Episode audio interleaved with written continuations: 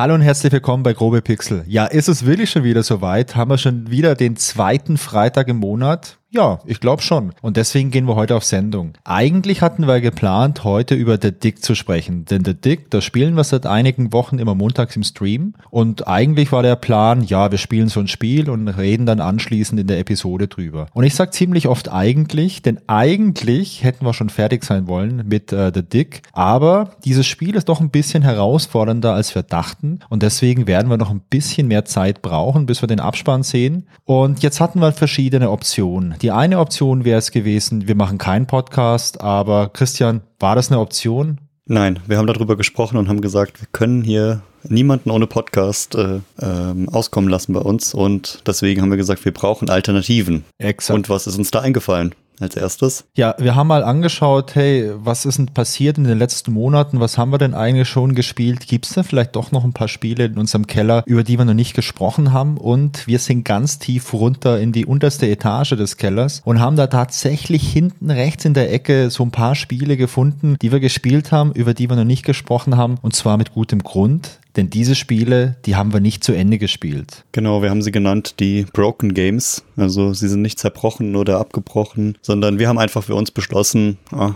das macht uns gerade nicht so richtig viel Freude. Aber auch diese Spiele haben verdient, nochmal besprochen zu werden. Und Eventuell bekommen sie ja sogar eine zweite Chance. Ja, ganz genau, denn schließlich haben wir in diese Spiele auch viele Stunden Zeit reingesteckt und die haben uns auch über einen gewissen Zeitraum begleitet und ja auch Spaß gemacht, denn äh, hätten die gar keinen Spaß gemacht, hätten wir ja sofort aufgehört wieder damit. Aber es gab Gründe, weswegen wir nicht zu Ende gespielt haben und in der heutigen Folge sprechen wir mal über zwei von diesen Spielen. Zum einen über Discworld, aber den Anfang macht der Christian mit einem anderen Spiel. Genau, ich starte heute mit dem Spiel Vollgas oder im Original heißt es auch Full Throttle. Erstmal noch hier ein bisschen als Entschuldigung. Ich habe heute eine sehr erotische Stimme. Das liegt hier am, am an den winterlichen Viren, die hier rumlaufen. Und äh, entschuldigt daher die, die etwas äh, nasale Stimme. Ich hoffe, es ist äh, gut erträglich und der super Audio-Micher vom Wolfgang macht das hier alles wieder ganz glatt. Ja, ich habe dieses Magic-Plugin, das ersetzt dann deine Stimme durch meine, dann passt es ganz gut. Ja, Spaß beiseite. Ich habe auch so ein bisschen rauen Hals, aber ich lutsche den ganzen Tag hier schon Halstabletten und zwar Halstabletten der Marke, ja, die sage ich jetzt nicht, aber die Variante ist die Variante Stimme und die ist sehr gut bei Heiserkeit, Beanspruch der Stimme, Halskratzen und trockenem Mund. Also eigentlich ist das so ein Podcaster-Präparat. Und äh, ich bin mal gespannt, was als erstes einsetzt. Entweder die Besserung meines Halses oder der komplette Kollaps von meinem äh, Verdauungssystem, weil ich zu viel von den Dingern gegessen habe. Es wird spannend und ich äh, bin gespannt, was wir hier live im Rahmen dieser Aufnahme noch erleben. Genau, bleibt dran. Es, es wird spannend, aber jetzt würde ich sagen, wir geben als allererstes erstmal Vollgas. Absolut. Und du fängst gleich an, weil ich habe einen Mund voll mit Bonbons. Und das hört sich gut an, ja. Dann lutsch mal ein bisschen weiter und äh, genieß die schöne Einleitung zu meinem Spiel. Ja, erschienen ist äh, Vollgas am 30. April 1995. Also ist jetzt auch schon ein paar Jährchen her, aber ist äh, jünger als die Spiele, die wir, die wir zuvor im Podcast schon hatten. Technisch basiert das ganze Spiel, äh, wie auch die letzten Spiele, die wir gespielt haben, wieder auf der Scum Sprache, auf der Version 7. Das ist die äh, LucasArts eigene Programmiersprache mit denen sie die Spiele entwickelt haben. Und auch bei dem Spiel wurde eine neue Bedienführung gewählt. Die ist schon bekannt aus unserem letzten Podcast von Sam Max. Da gab es ein neues Bedienkonzept, wo der ganze Bildschirm als Spielegrafik genutzt wurde und die Aktionskommandos und die, das Inventar nur bei Bedarf eingeblendet wird. Das heißt, man hat es nicht die ganze Zeit unten, sondern bekommt es halt über kleine Symbole äh, auf dem Bildschirm gelegt. Wie sich viele denken könnten, gab es auch wieder den gleichen leitenden Entwickler, und zwar Tim Schäfer. Der Name ist hier schon öfter gefallen und ja, einer unserer absoluten Favoriten. Deswegen hatten wir so auch im Kopf, dass das Spiel relativ früh von uns gespielt werden muss und wir hatten sogar beide, wenn ich mich richtig erinnere, sogar noch Kindheitserinnerungen an das Spiel. Ich muss sagen, die, die waren sehr, sehr positiv. Deswegen haben wir uns richtig auf das Spiel gefreut. Ja, ich habe es irgendwie, also ich habe äh, Vollgas mal gespielt, nicht 95, ich habe das mal später gespielt. Ich hatte so Anfang der 2000er mal so eine so eine Phase, wo ich so ein paar alte LucasArts Spiele nachgeholt habe. Da war bei mir Vollgas dabei und ich glaube, da war auch der Dick dabei. Also so diese diese Generation von Spielen. Weil ich glaube, der Dick kam ja auch 95 raus. Genau, also das Spiel Vollgas ist chronologisch nach Sam Max rausgekommen, aber vor The Dick. Und ähm, daher passt die, die Einschätzung ganz gut. Auf jeden Fall war es das erste LucasArts Adventure, das ausschließlich nur auf CD-ROM erschienen ist. Die Spiele davor gab es noch auf Disketten. Und hier haben sie dann so einen kleinen, äh, kleinen Stunt gemacht. Deswegen bin ich gerade am überlegen, was mein erster Computer damals war. Aber ich glaube, da kommen wir bei den Fun Facts ein bisschen näher drauf. Die haben mir besonders gut gefallen. Da habe ich immer Freude dran an technischen Fun Facts. Und zwar gab es erstmal die Altersempfehlung ab 16 Jahren. Habe ich schon mal nachgeguckt, habe ich gesagt, so schlimm war es gar nicht. Aber damals war die Einstufung in die, die FSK noch ein bisschen stärker. Und das Spiel ist ab 16 wegen der Gewaltszenen weil ab und zu mal geprügelt wurde. Es wird gegen eine Tür getreten. Es wird auch mit Kettensägen aufeinander losgegangen. Also so richtig kinderfreundlich. Ich muss zugeben, wenn ich so ein bisschen rechne, dass das Spiel 95 rausgekommen ist und ich 93 geboren bin, spricht nicht ganz dafür, dass ich das erst ab 16 gespielt habe. Ist mir aber heute erst aufgefallen. Also ich habe es überlebt. Aber natürlich, liebe Eltern, wenn ihr eure Kinder das schöne Vollgasspiel spielen lasst, bitte erst, wenn sie 16 sind. Du bist 93 geboren, das stimmt aber nicht, oder? Habe ich 93 gesagt? Hab, ich habe 93 verstanden. Ich habe es, ich hab es gerade mal kurz gerechnet, dachte, okay, äh, da hast du aber schlecht gehalten dafür. Oh ja, das stimmt. Nee, ich bin 1983 geboren und als Full Throttle dann auf den Markt kam, war ich gerade mal zwölf. Ich schätze mal, ich habe es dann ähnlich wie du mit 13 oder 14 Jahren gespielt und war natürlich schon sehr reif und deswegen ist das mit 16 vollkommen in Ordnung. Ja, die, die Systemanforderungen damals, die haben mich gefreut, weil da lag ich sogar knapp drüber. Und zwar war das, man brauchte mindestens einen PC, einen 486er mit 33 Megahertz. Da hatte ich da damals schon einen 486er mit 66 Megahertz. Mit der Turbo-Taste natürlich. Und äh, 8 MB RAM waren vorausgesetzt. Eine VGA-Grafikkarte mit 256 Farben. Und das Spiel hat alle 256 Farben genutzt. Da haben sie drauf bestanden. Wow. Ein äh, Zweifach CD-ROM-Laufwerk das heißt auch nicht, man braucht zwei CD-ROM-Laufwerke, sondern eins mit zweifacher Geschwindigkeit. Das ist so ein Thema, das ist irgendwann untergegangen. Man hat gesagt einfach, zweifach, dann gab es vierfach Speed und achtfach und mit so ähm, besonderen Features und was war das? Fehlerkorrekturen, die wurden dann immer höher gesetzt. Heute spielt es überhaupt keine Rolle, wie schnell das ist, weil das äh, sowieso keiner mehr nutzt. Aber das war damals wirklich richtig ähm, Future. Die CD-ROM-Laufwerke, die doppelt so schnell waren wie die ersten. Und mein Lieblingsfakt ist, man brauchte ein Megabyte freien Festplattenspeicher.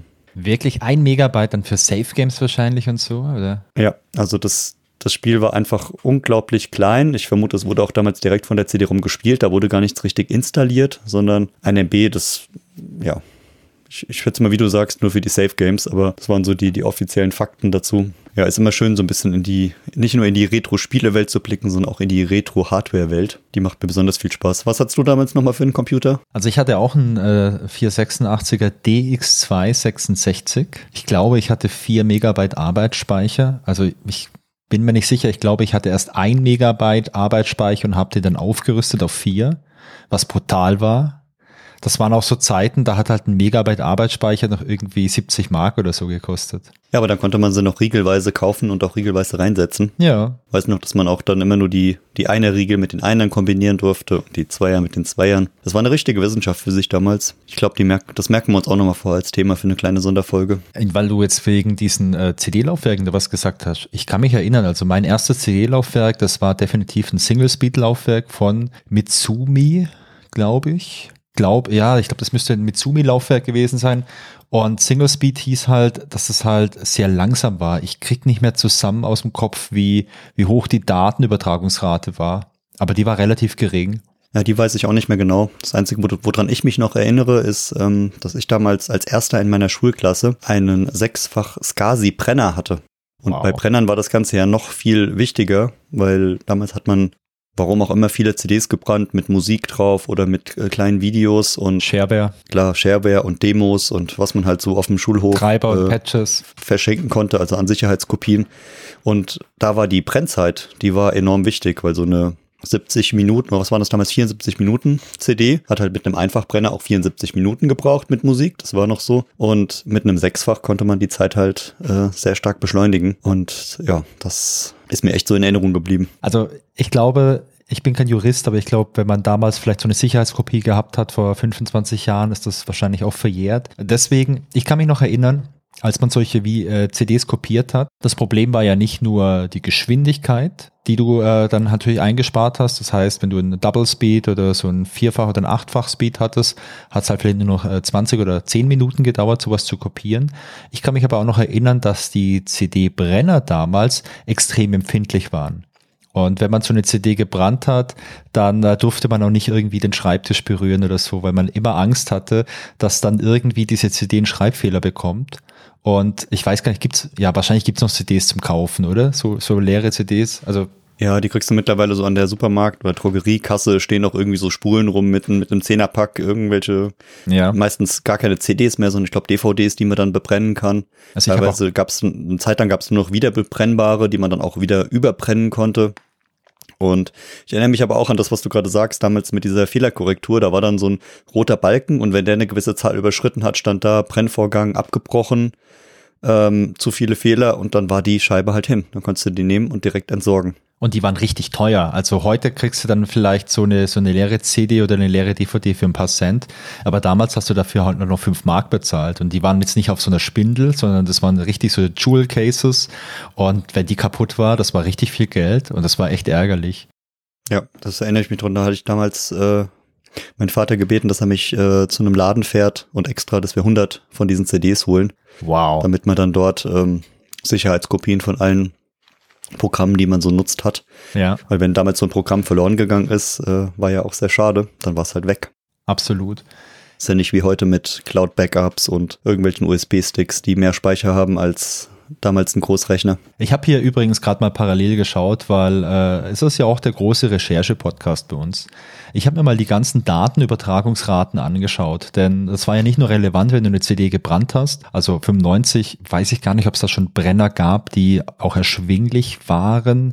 Also ich hatte da noch keinen. Aber ähm, das Problem war ja nicht nur, dass du lange gebraucht hast, um eine CD zu brennen, sondern die Datenübertragungsrate hat ja auch limitiert, was du überhaupt mit der CD anfangen konntest. Denn wenn du jetzt irgendwie so Full Video drauf hattest oder irgendwas anderes, dass du relativ schnell lesen musstest, um es halt irgendwie, ja klar, ein Video darzustellen, dann brauchst du eine gewisse Datenübertragungsrate. Und ich habe jetzt hier gerade äh, eine Tabelle und ähm, da steht, dass die Datenrate bei einer Einfach-Speed, äh, beim Einfach-Speed-Gerät halt bei 150 Kilobyte pro Sekunde ist. Und das ist nicht viel. Also wenn du so einen Datenstream hast mit 150 Kilobyte. Das stimmt, das ist wirklich nicht viel, ja. Und die Tabelle geht bis 52-fach. also da kann ich mich nicht mehr wow. dran erinnern. So 24, glaube ich, da kann ich mich noch dran erinnern.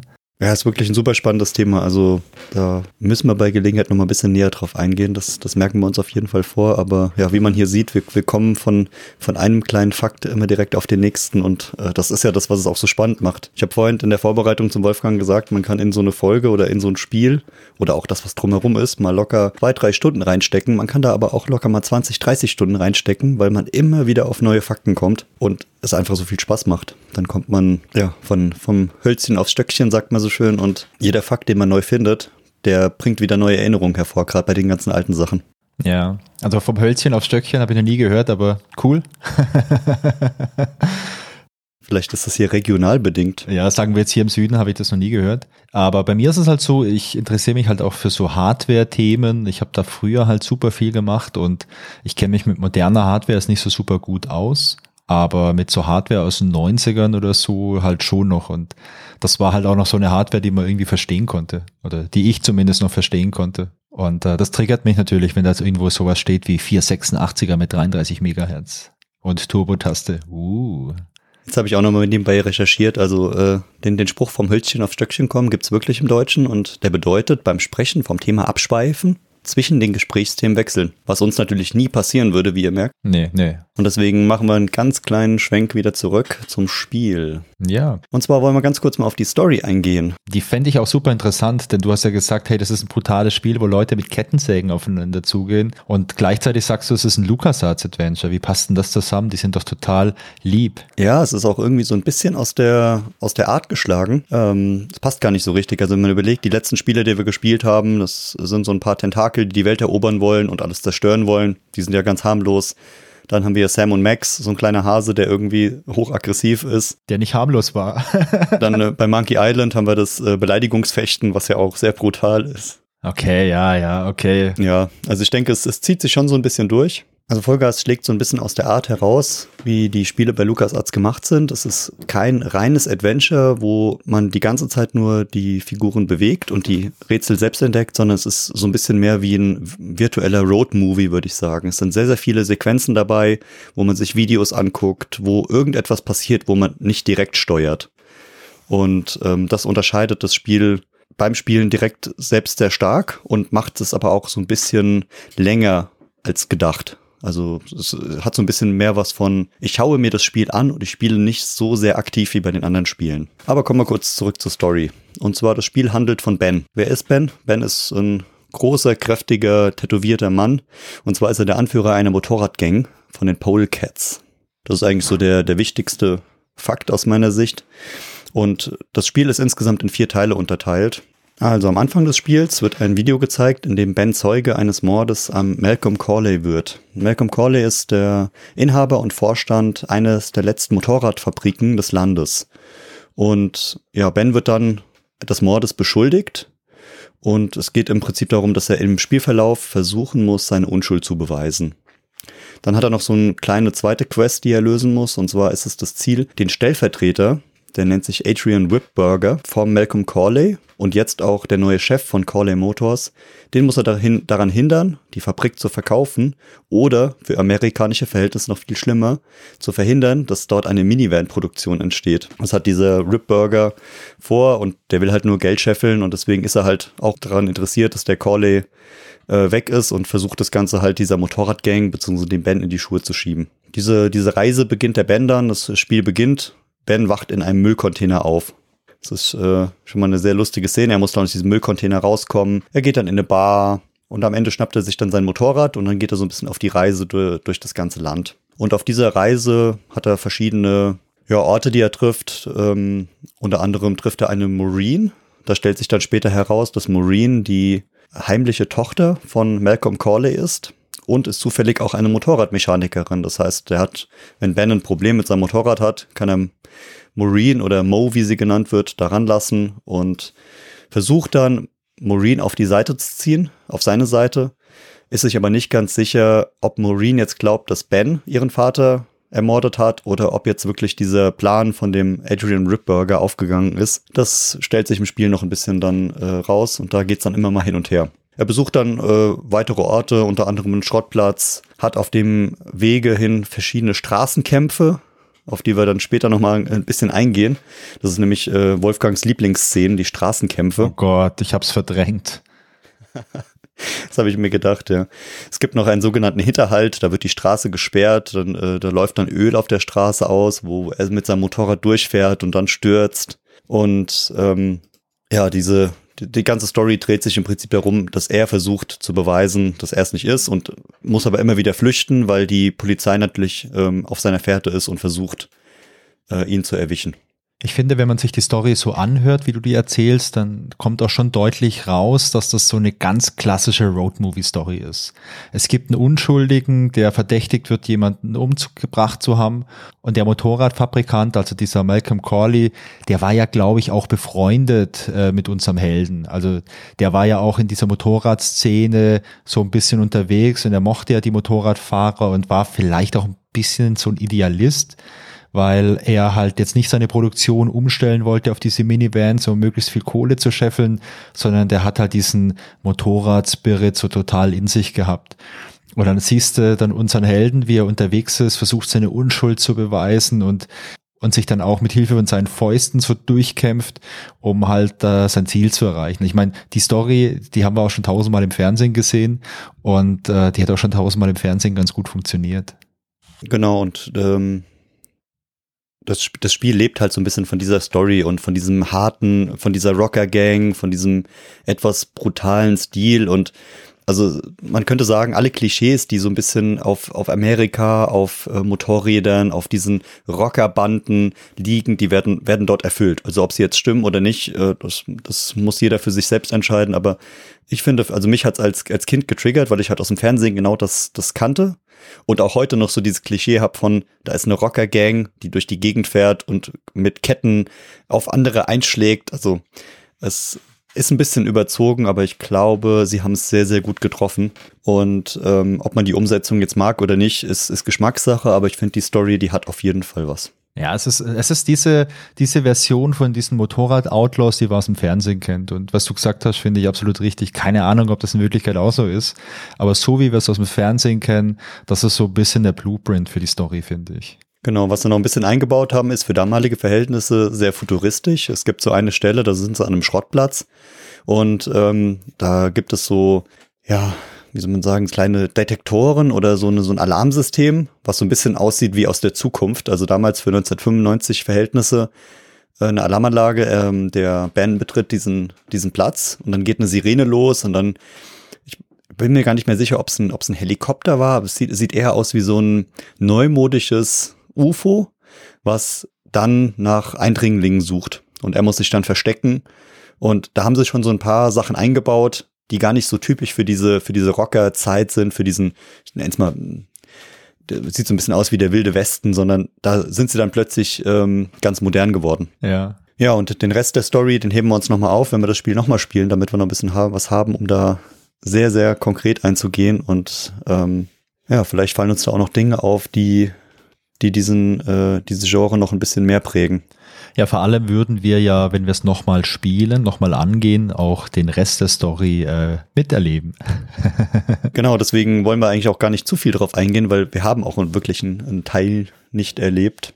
Bevor wir auf den Punkt kommen, warum wir das Ganze nicht zu Ende gespielt haben, wollen wir nochmal gucken, wo ist denn das Spiel überhaupt zu Hause, so in der Welt der Adventures. Also ihr habt am Anfang schon gehört, das ist ein, ein LucasArts Adventure. Das ist ein klassisches Point-and-Click-Adventure, wie die letzten Spiele, die wir auch gespielt haben. Und chronologisch hatten wir auch schon erwähnt, es ist nach Sam Max rausgekommen und vor The Dick. Da kurzer Spoiler, ähm, Sam Max war Folge 4, direkt vor dieser hier, falls ihr sie noch nicht gehört habt. Und The Dick kommt vermutlich in Folge 007. Also ganz James Bond-like äh, könnt ihr euch da schon freuen, dass da was ähnliches folgt und wir der LucasArts-Reihe noch weiter treu bleiben.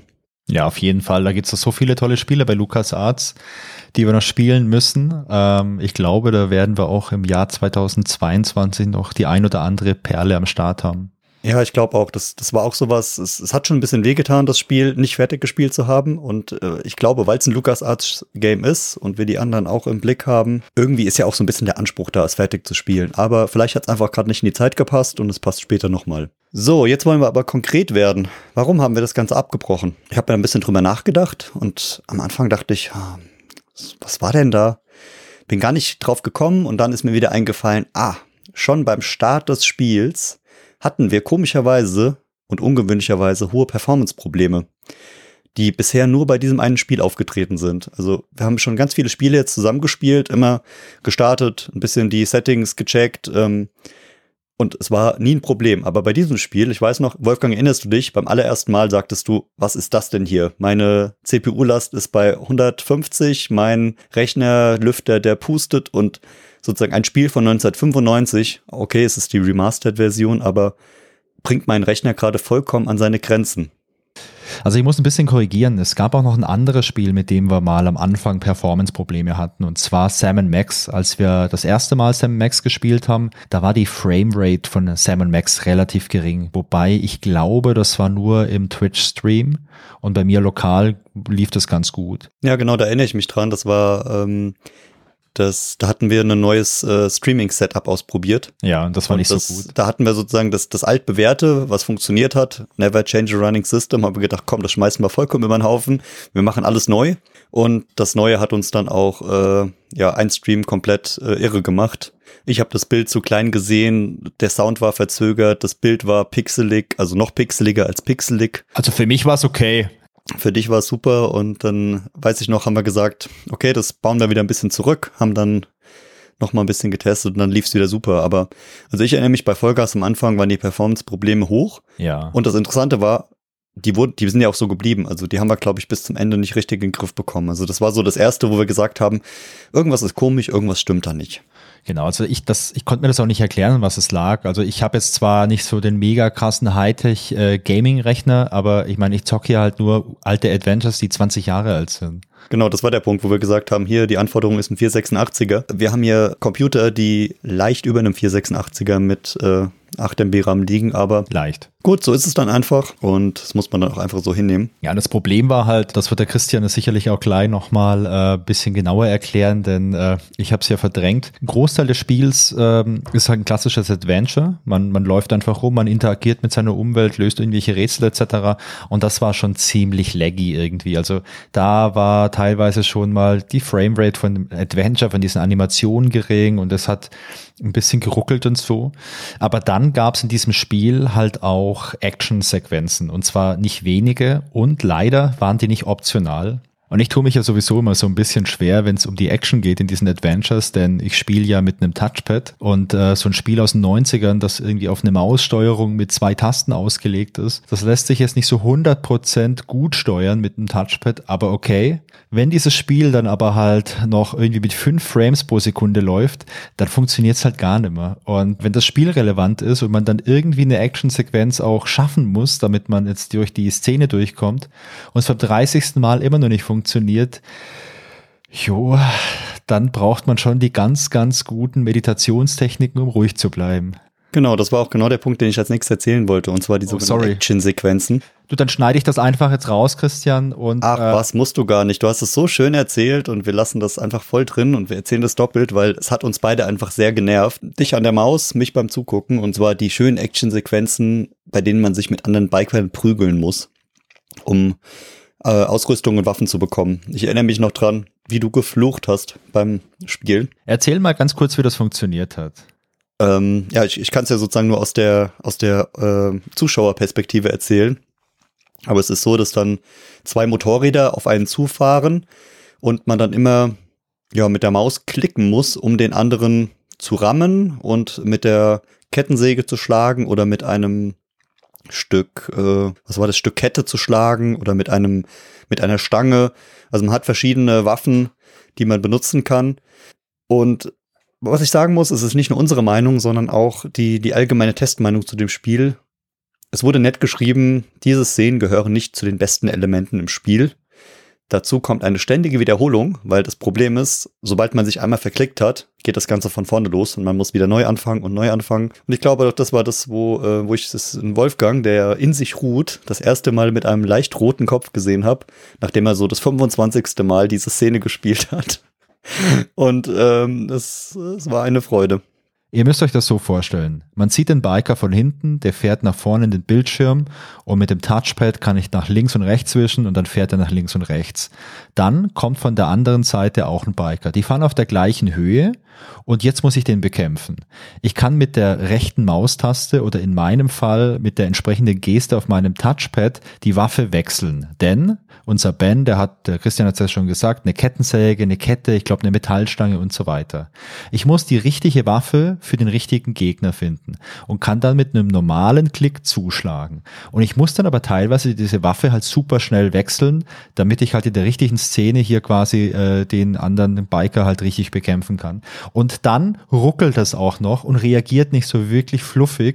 Und dann ist es halt, es hat nicht mal, nicht mal was mit Glück zu tun. Das ist halt einfach reiner Zufall, ob dann irgendwas funktioniert. Genau, und äh, wenn man sich dann aufs Spiel konzentriert, kommen auch noch so äh, nette Einrufe. Also die, diese, ähm, die beschimpfen sich dann auch noch auf den Motorrädern. Also der schreit dann so, hey, du bist nicht die Nummer eins, du bist doch nur ein Polecat Obermacker oder ähnliches. Und also, ihr seht, die, die Sprache, die ist auch richtig hart.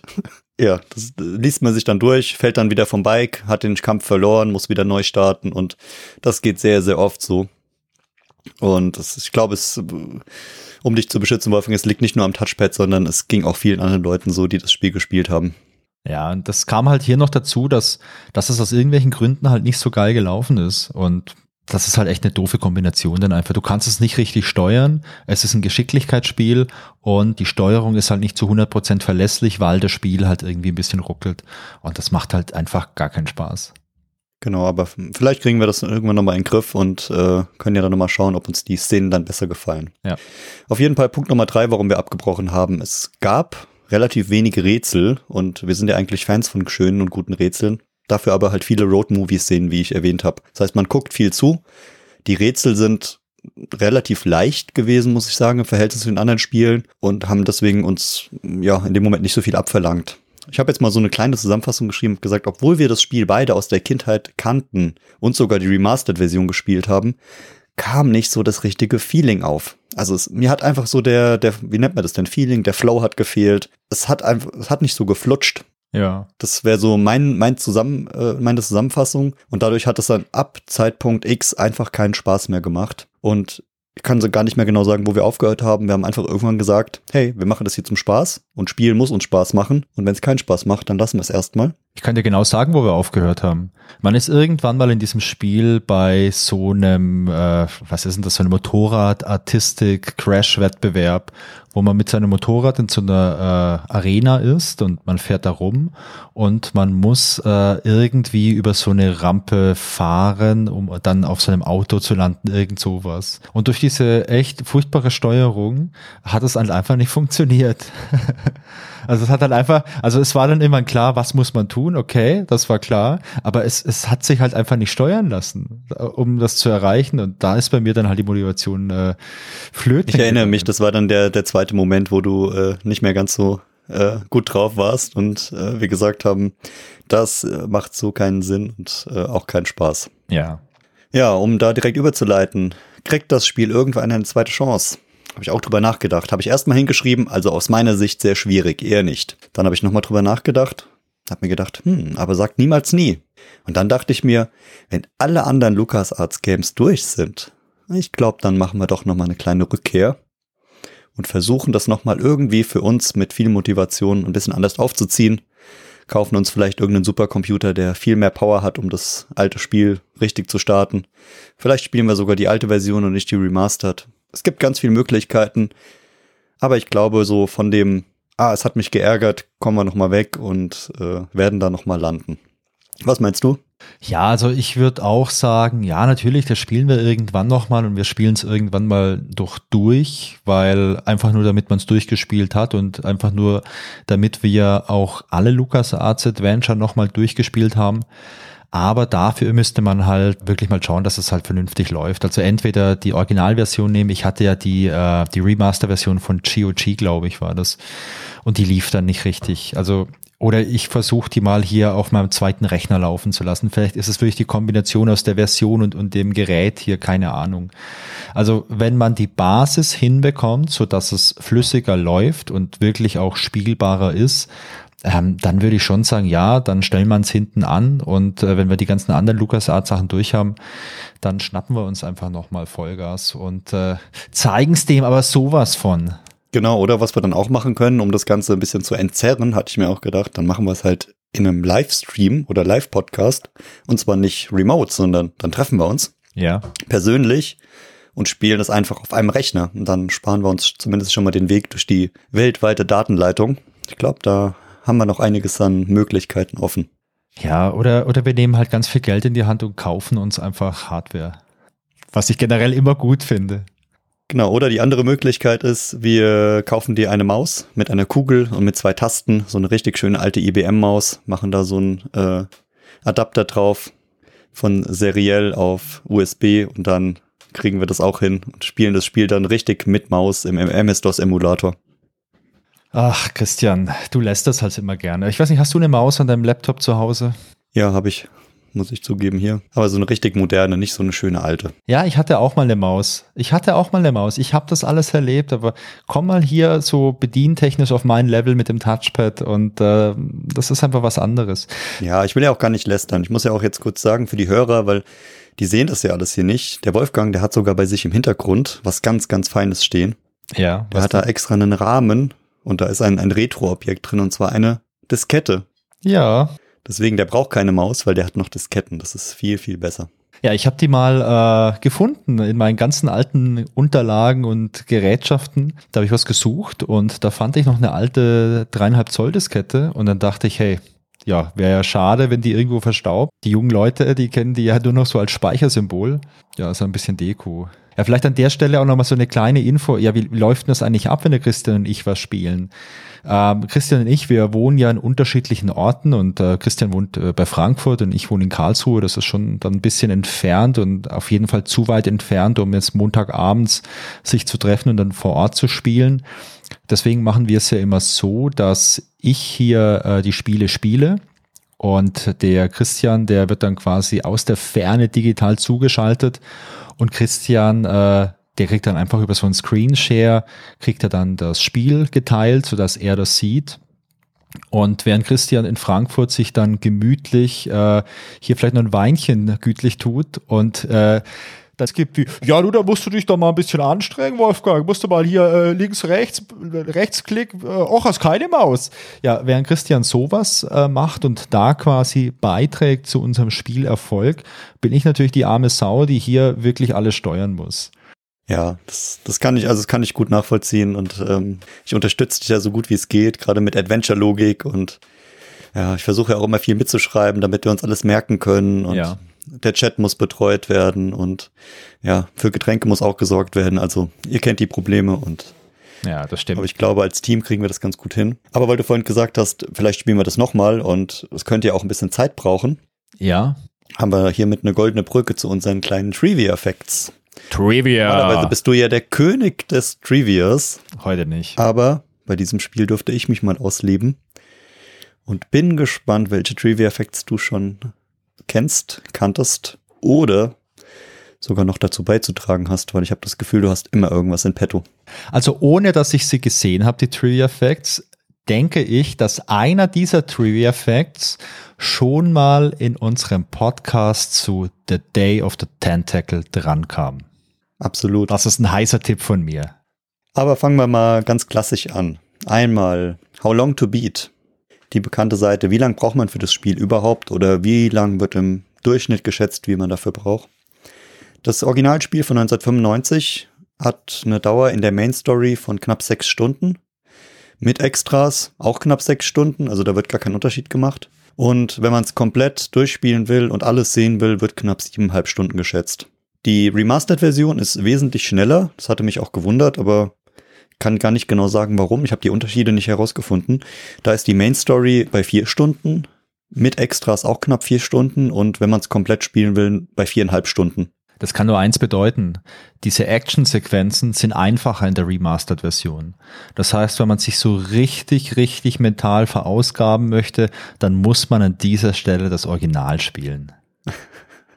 Ja, also ich denke, wir bleiben dann besser bei der Remastered-Version. Aber es gibt noch eine Sache, die auf jeden Fall für die alte Version spricht. Und zwar nach How Long to Beat gibt's ja immer den beliebten Speedrun. Und ich finde es, also ich finde es jedes Mal wieder faszinierend. Bei jedem Spiel habe ich mir die Zahlen bisher angeguckt und ich war jedes Mal erstaunt und genauso ist es hier auch wieder. Die Full Throttle Remastered Version von 2017 hat jemand im letzten Jahr 2020 auf dem PC in 12 Minuten 26 Sekunden und 749 Millisekunden durchgespielt.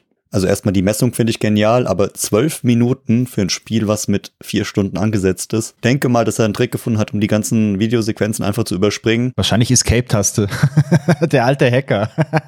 genau. Aber es geht noch besser. Und deswegen sage ich, die alte Originalversion, die hat auch Vorteile. Und zwar im Original von 1995 auf dem PC in einem MS-DOS-Emulator gestartet. Elf Minuten und null Sekunden. Also nochmal eineinhalb Minuten schneller als die Remastered-Version. Bin da immer wieder ein bisschen beeindruckt. Ich habe mir vorhin mal das Video angeguckt und habe gedacht, ja, kann man machen. Aber auf jeden Fall wissen wir, es geht. Man kann es schnell spielen, wenn man weiß, was man tut. Und auch die Action-Szenen können schnell gespielt werden, wenn man weiß, was man tut. Aber da kommen wir gleich bei den Trivia-Facts nochmal zu, weil da ist einer dabei. Wenn du den hörst, dann wirst du dir denken, oh mein Gott. Aber fangen wir mal langsam an. Der kleine Spoiler von dir ist natürlich genau richtig. Und zwar hat Tim Schäfer die Theorie eines Fans bestätigt, dass Hoagie und Ben ähm, aus Full Throttle Brüder sind. Also der Hoagie aus Day of the Tentacle und yeah. Ben aus Full Throttle. Und äh, Tim Schäfer hat erklärt, dass der volle Name Ruben ist und ihre Mutter hat die beiden nach Sandwiches benannt. Kennst du beide Sandwiches? Nee, ich kenne äh, beide nicht. Der Hoagie, das ist so ein, so ein Sub, also so ein Submarine Sandwich. So, mhm. also so ein längliches Sandwich. Und das äh, Ruben, das spricht man, glaube ich, ein bisschen anders aus. Räuben oder so. Das ist so ein, so ein Pumpernickel-Sandwich. Nee, habe ich noch nie gehört. Also du hattest es bei, bei Day of the Tentacle er erzählt, dass es die gibt, aber ähm, ich habe sie seitdem auch nirgendwo gesehen. Es gibt ja so ein, so ein paar Läden hier in Deutschland, wo man Sandwiches kaufen kann, aber äh, Ben oder Ruben habe ich dort noch nicht entdeckt. So, kommen wir zum Trivia-Effekt Nummer zwei. Und zwar wurden von dem Spiel zwei Fortsetzungen geplant und auch sogar in Angriff genommen. Aber an denen war Tim Schäfer nicht beteiligt. Äh, Böse mag denken, dass wenn er nicht beteiligt ist, dass er sowieso nichts wird. Und, da haben die meisten wahrscheinlich sogar recht, das erste war Full Throttle Payback. Und äh, das war sogar bereits in der Vorproduktionsphase und wurde dann aber auch direkt eingestellt. Und daher äh, wurde es nie angekündigt, sondern es war halt einfach nur ein schönes Projekt. Und es sollte für die für Konsolen und für den PC gemacht werden. Und ähm, nachdem Payback auf Eis gelegt wurde, gab es noch eine actionorientiertere Variante namens Full Throttle Hell on Wheels. Und da war der Leiter Sean Clark. Das Spiel war ein bisschen weiter fortgeschritten als das erste, das Payback. Und es gab sogar schon Screenshots, es gab einen Trailer, aber dann auch Ende 2003 wurde es eingestellt. Und äh, ja, die beiden Fortsetzungen sind nie auf die Welt gekommen. Irgendwie finde ich es, weiß nicht, schade, aber ich denke mir immer, wenn sie es nicht geschafft haben, hat das schon irgendeinen Grund. Und dann können wir es auch dabei belassen. Naja, aber du, diese actionlastige Fortsetzung namens Hell on Wheels, also der war ich nicht hinterher. Also die Actionsequenzen waren in dem normalen Spiel waren schon so furchtbar. Jetzt ein Spiel, wo nur solche Action-Szenen drin sind, boah, schwierig. Ja, es ist halt oft so wie bei Filmen auch. So, der erste Teil ist richtig gut und dann kommt ein zweiter Teil oder eventuell ein dritter Teil und dann weiß man schon, mh, mm, ja, so an so Klassikern wie Matrix äh, kann man sehen, es ist nicht immer sinnvoll, einen zweiten und einen dritten Teil draus zu machen. jetzt kommt jetzt bald Matrix 4 ins Kino, du wirst mir das nicht vermiesen. Nein, nein, nein, auf gar keinen Fall. Aber bald kommt auch Expendables 4 ins Kino und äh, den muss man nicht vermiesen, weil Expendables ist halt einfach nur schön. Da bin ich schon sehr gespannt drauf. Ja, der nächste Trivia-Effekt. Äh, Tim Schäfer wurde zu dem Spiel inspiriert, als er Geschichten von einem Bekannten hörte, der in seinem Sommerurlaub in Alaska war. Und zwar die aufgeregte Art und Weise, wie er von Bikern und von den Gemeinschaften äh, erzählte, die er dort erlebt hat. Und das hat er so schön erzählt und so einen schönen Eindruck hinterlassen, dass Tim Schiffers Interesse geweckt war und er sich dann mit diesem Thema Biker und Kultur, der folkloristische Eindruck, der da war, das hat ihn so begeistert und ja, sonst ohne, ohne diesen Kumpel wäre es wahrscheinlich nie zu diesem Spiel gekommen. Und deswegen schlägt es auch so ein bisschen aus dieser Art raus. Kanntest du den Trivia-Effekt schon, Wolfgang? Nee, den kannte ich ehrlich gesagt noch nicht. Also ich hätte echt bei dem Thema gedacht, dass da vielleicht einfach durch solche Road-Movies irgendwie die Inspiration gekommen ist. Ah, okay.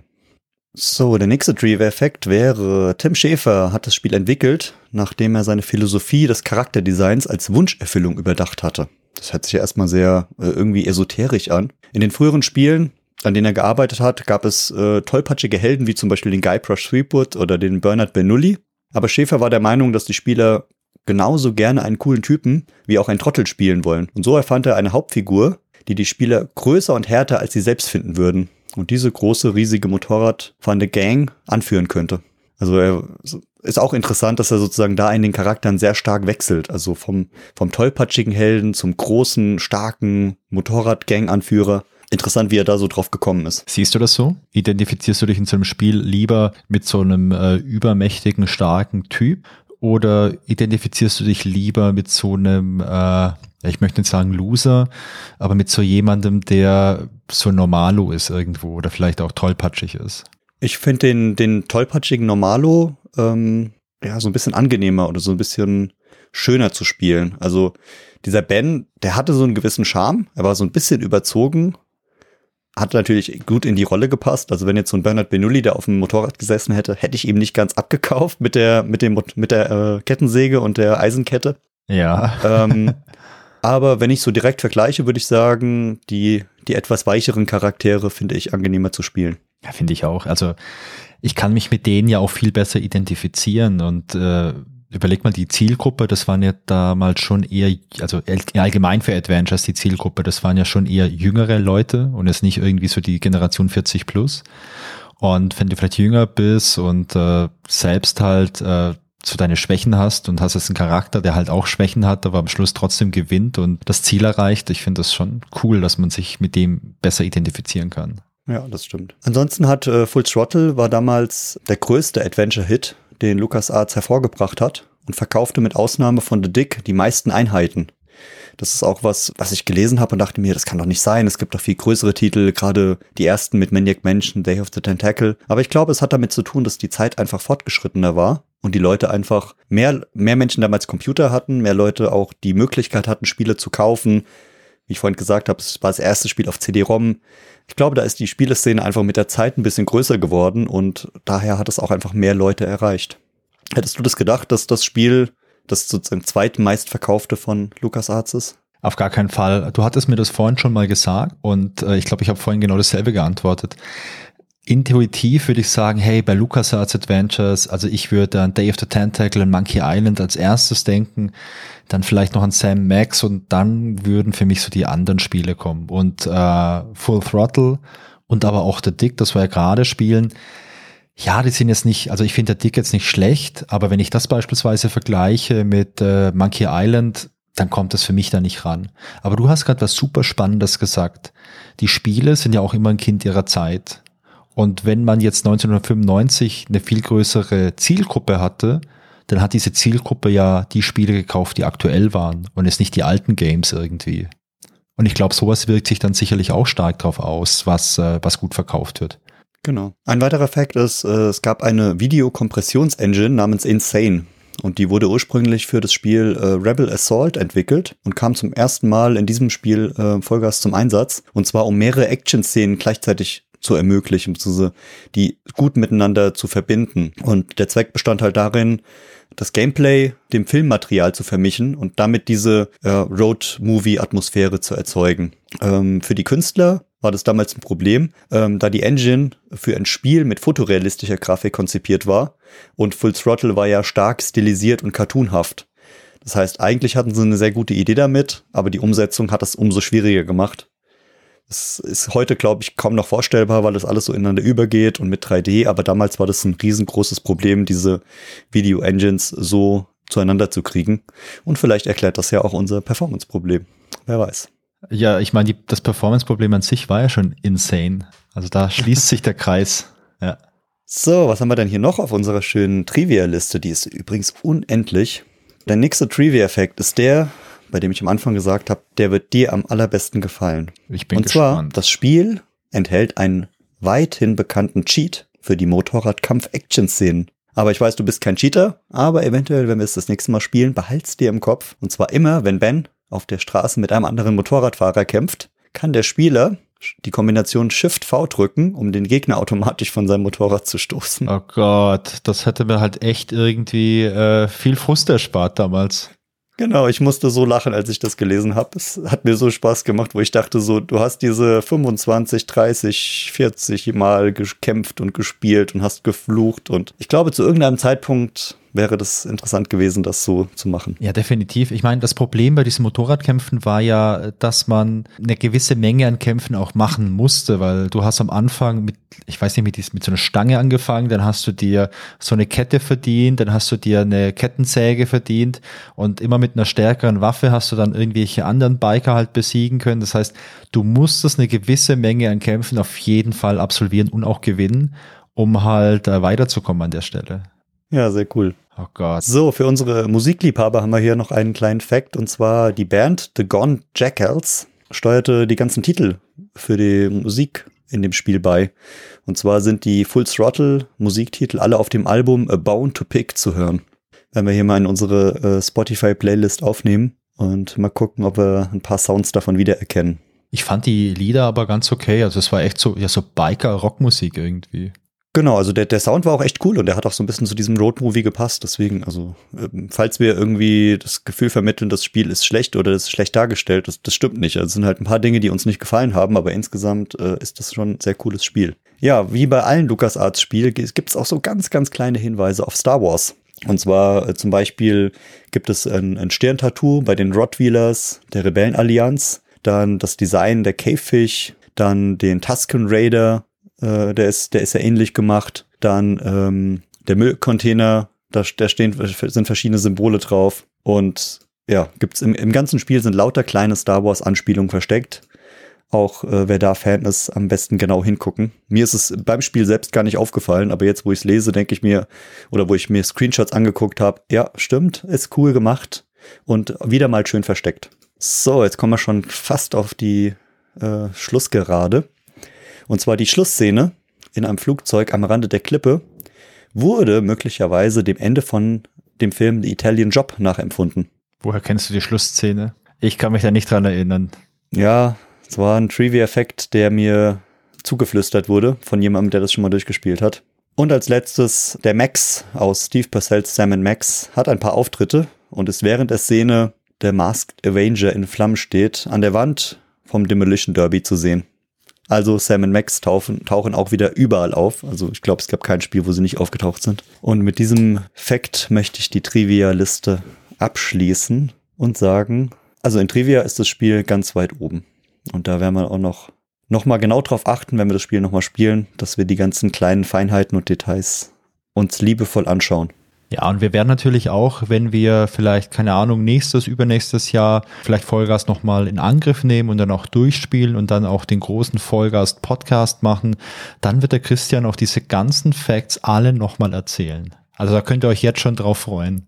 Ja, auf jeden Fall. Dann lese ich sie einmal auf Englisch noch vor, weil da kommen sie im Originalen her. Und dann fange ich heute schon an zu üben, damit die da, damit die dann voll sitzen. Ja, wie sagt man so schön dann? Very good, oder? Genau. Und ähm, wo wir gerade bei Trivia sind, möchte man darauf hinweisen, ähm, es gibt auf unseren äh, Social Media Kanälen den sogenannten Trivia Wednesday. Ja. Und äh, wenn ihr mittwochs mal guckt, gibt's bei Instagram und Twitter einfach mal nach grobe Pixel suchen. Da gibt's immer ein paar richtig schöne Trivia-Effects zu Spielen, die wir gespielt haben und auch so rundherum um die Retro-Gaming-Welt. Ich glaube, da sind immer ein paar Sachen dabei, die, die uns erstaunen, die uns gefallen und euch dann hoffentlich auch gefallen.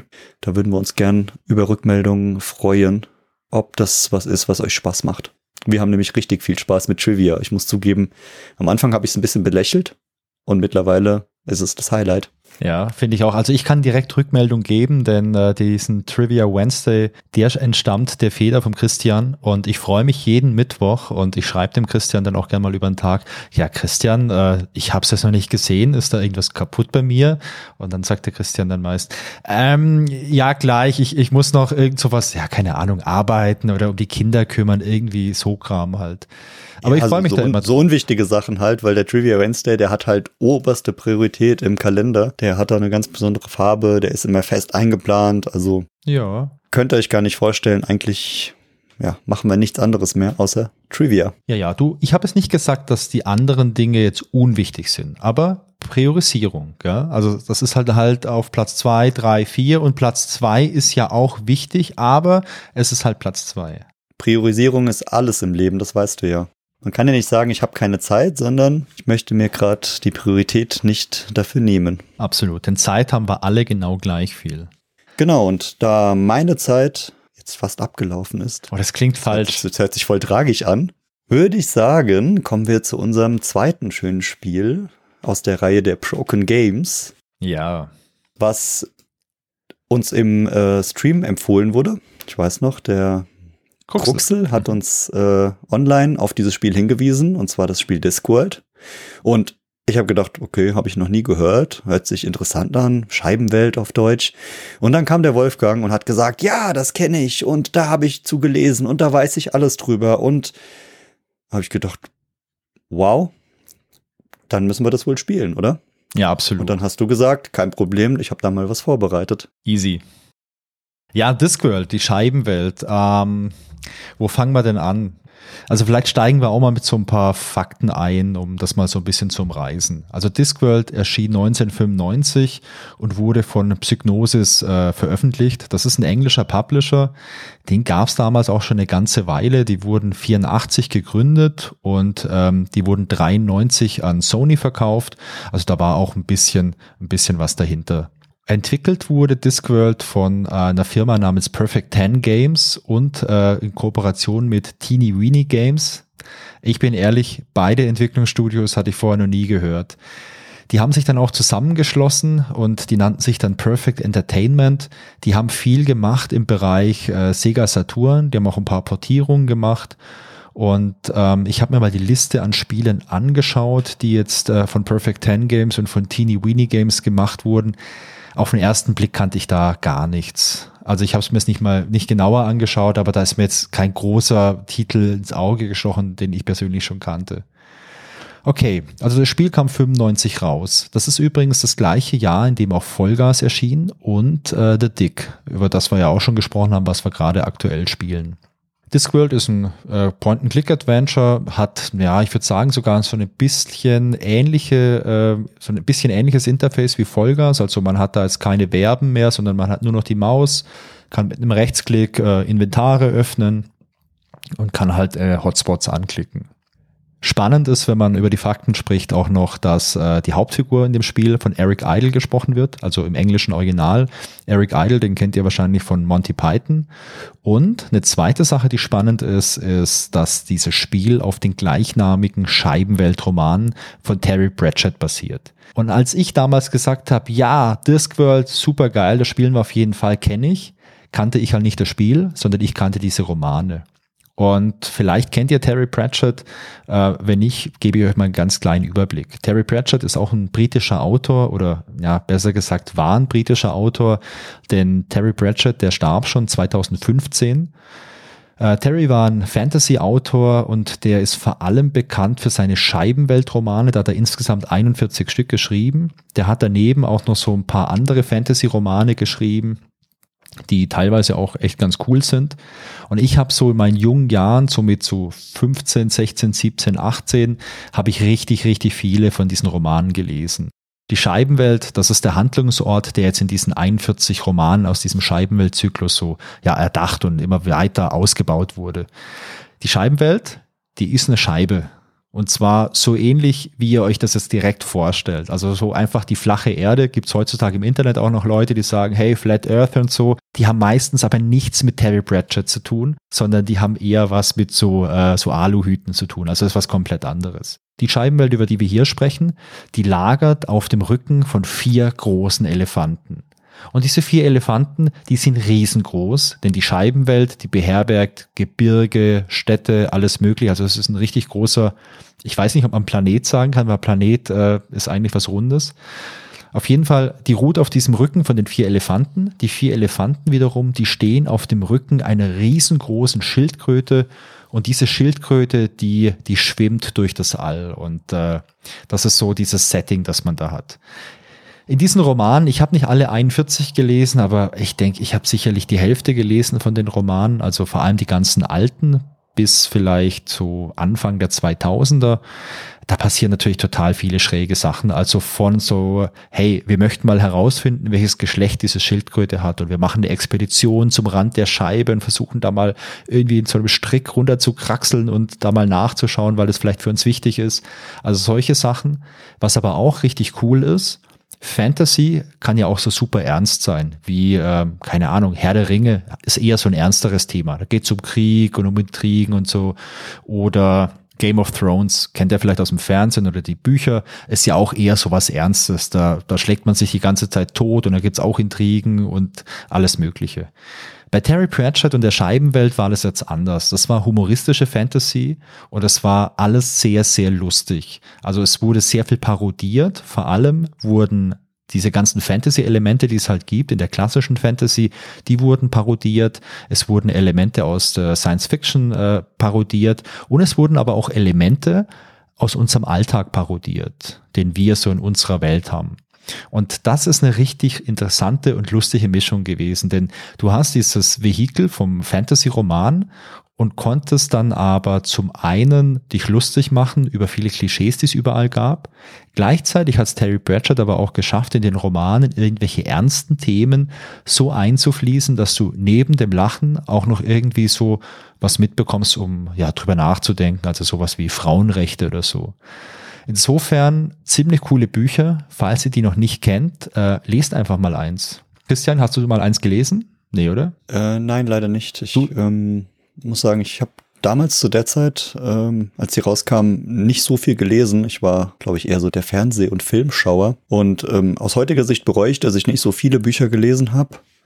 Ähm, aber hat sich damals irgendwie nicht so ergeben. Und ich hatte mir schon mal ein paar jetzt davon angeguckt, nachdem wir das Spiel gespielt haben, weil du davon so geschwärmt hast, von Terry Pratchett, von den, von den Romanen. Aber aktuell bin ich zeitlich noch nicht dazu gekommen, da irgendwie einzusteigen. Also wenn du mal zeitlich ein bisschen äh, Zeit hast, dann sag mir Bescheid, dann schicke ich dir mal ein paar Bücher, denn ich habe hier immer noch welche im Regal stehen. Die sind vielleicht jetzt aber auch schon mega wertvoll, weil die so alt sind. Das heißt, ich würde erstmal schauen, ob ich vielleicht eine total wertvolle Erst-, Zweit- oder Zehntauflage von einem Taschenbuch habe. Und falls das jetzt in Sammlerkreisen sehr wertvoll wäre, würde ich es wahrscheinlich einfach verkaufen und dir ein E-Book schenken. Ja, das, das hört sich gut an. Ich, ich stehe voll auf E-Books. Ja. Also das ist halt diese, diese Scheibenwelt. Und da gibt's äh, da gibt's viele interessante Sachen, die auch jetzt für das Spiel relevant sind. Im Setting vom Spiel finden wir jetzt natürlich viele Elemente aus diesen ganzen Romanen und halt, naja, aus der ganzen Fantasy-Welt, aus der Scheibenwelt wieder. Das wäre zum Beispiel Ankh-Morpork. Ankh-Morpork ist so, ja, ich glaube, die Hauptstadt oder die größte Stadt in der Scheibenwelt. Das ist eine Doppelstadt, die besteht halt aus diesen beiden Hälften, aus Ankh, das ist eher eine reiche Stadt oder der reiche Teil von Ankh-Morpork und aus Morpork, das ist ein bisschen ärmer, das das ist ein bisschen rauer. Da wohnen die Leute, die sich jetzt nicht so den feinen Zwirn leisten können.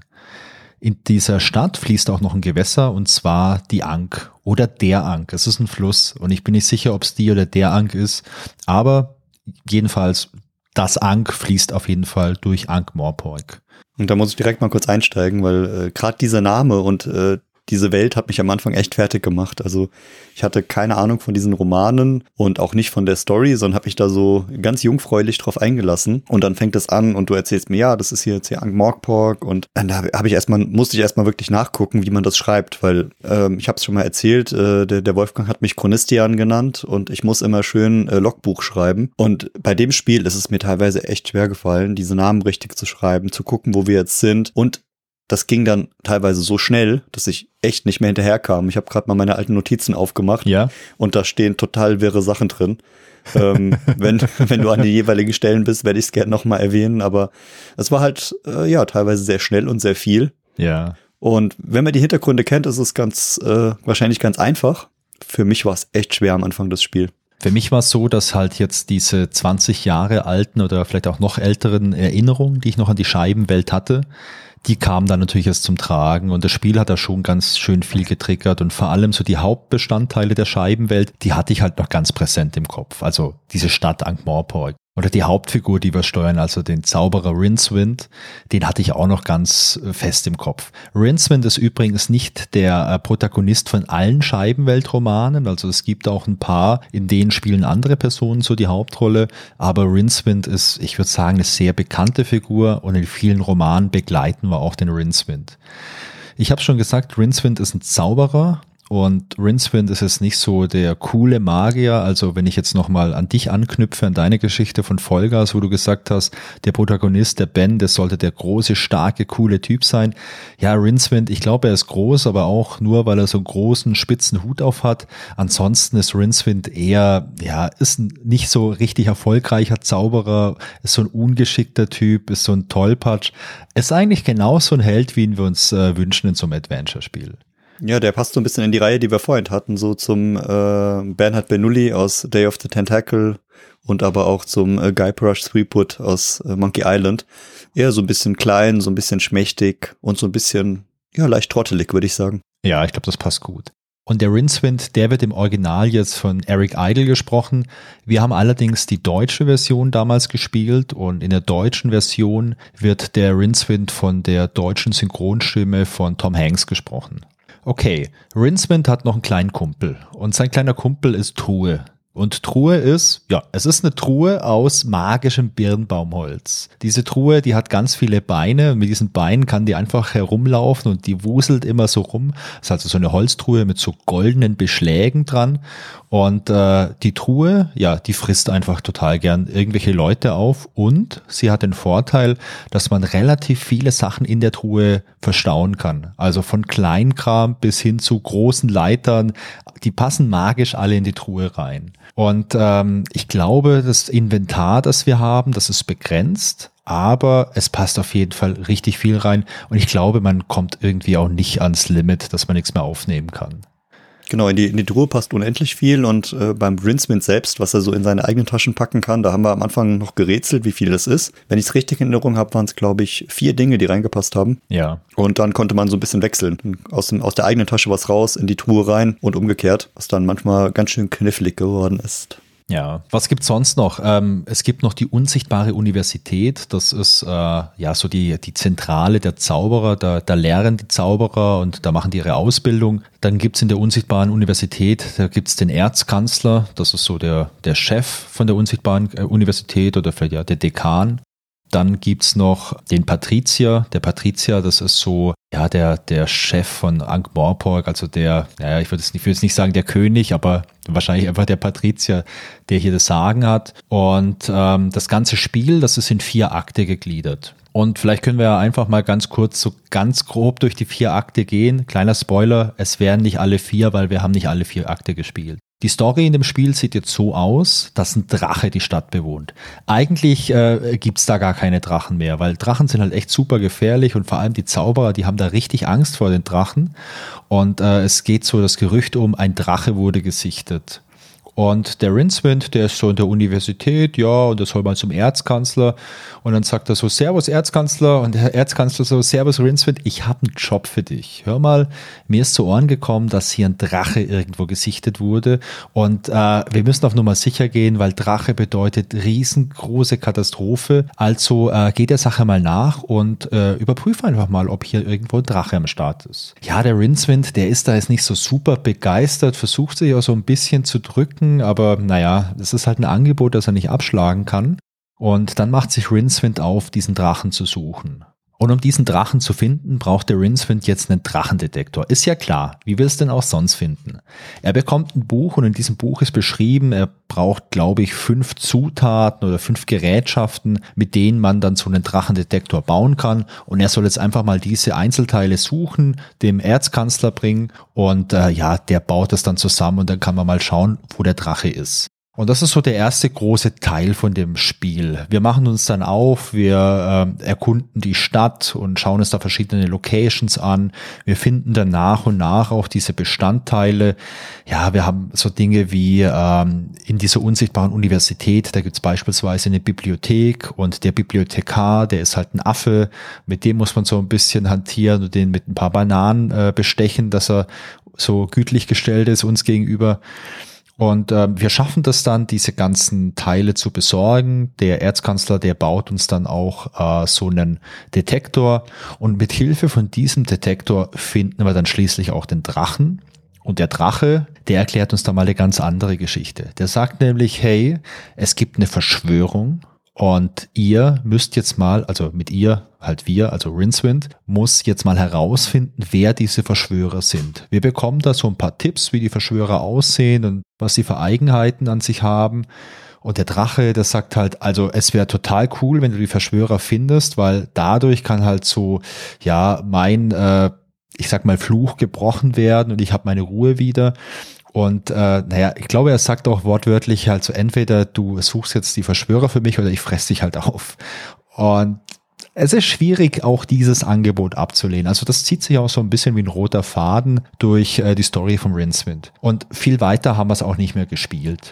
Ich fand das Spiel bis zu dem Punkt so ein bisschen zweigeteilt. Und ich glaube, da müssen wir später auch noch mal ein bisschen drüber sprechen. Christian, hast du, was die Story bis da angeht, noch was, was du ergänzen möchtest? Hast du noch irgendwelche Szenen im Kopf, die dir, die sich so reingebrannt haben? Ja, also es waren, waren sehr viele beeindruckende Szenen, weil sie so vorgekommen sind, äh, wie ich sie bisher in keinem anderen Spiel gesehen habe. Also es waren, wie du gesagt hast, es war diese Universität, dort gab es diesen Erzkanzler, der eine komische Gestalt war. Dann haben wir uns das ganze Universitätsgelände mal angeschaut. Wir waren in einem Palast, ähm, in einem Stall. Dann waren das, da gab es eine Gasse mit einem Alchemisten, ähm, wo wir sehr lustige Rätsel lösen mussten. Und äh, dann gab es einen großen Platz, äh, wo Amazonen gewohnt haben, wo mit Tomaten auf Steuereintreiber geworfen wurde. Dann waren wir in einem, bei einem Psychiater drin, wo wirklich sehr komische Gestalten saßen, ja. die total irre waren, mit denen wir Gespräche geführt haben, die vollkommen absurd waren. Also die Dialoge waren teilweise irgendwie wichtig, Teilweise waren sie aber auch vollkommen unwichtig und absurd. Und das ist wirklich hängen geblieben.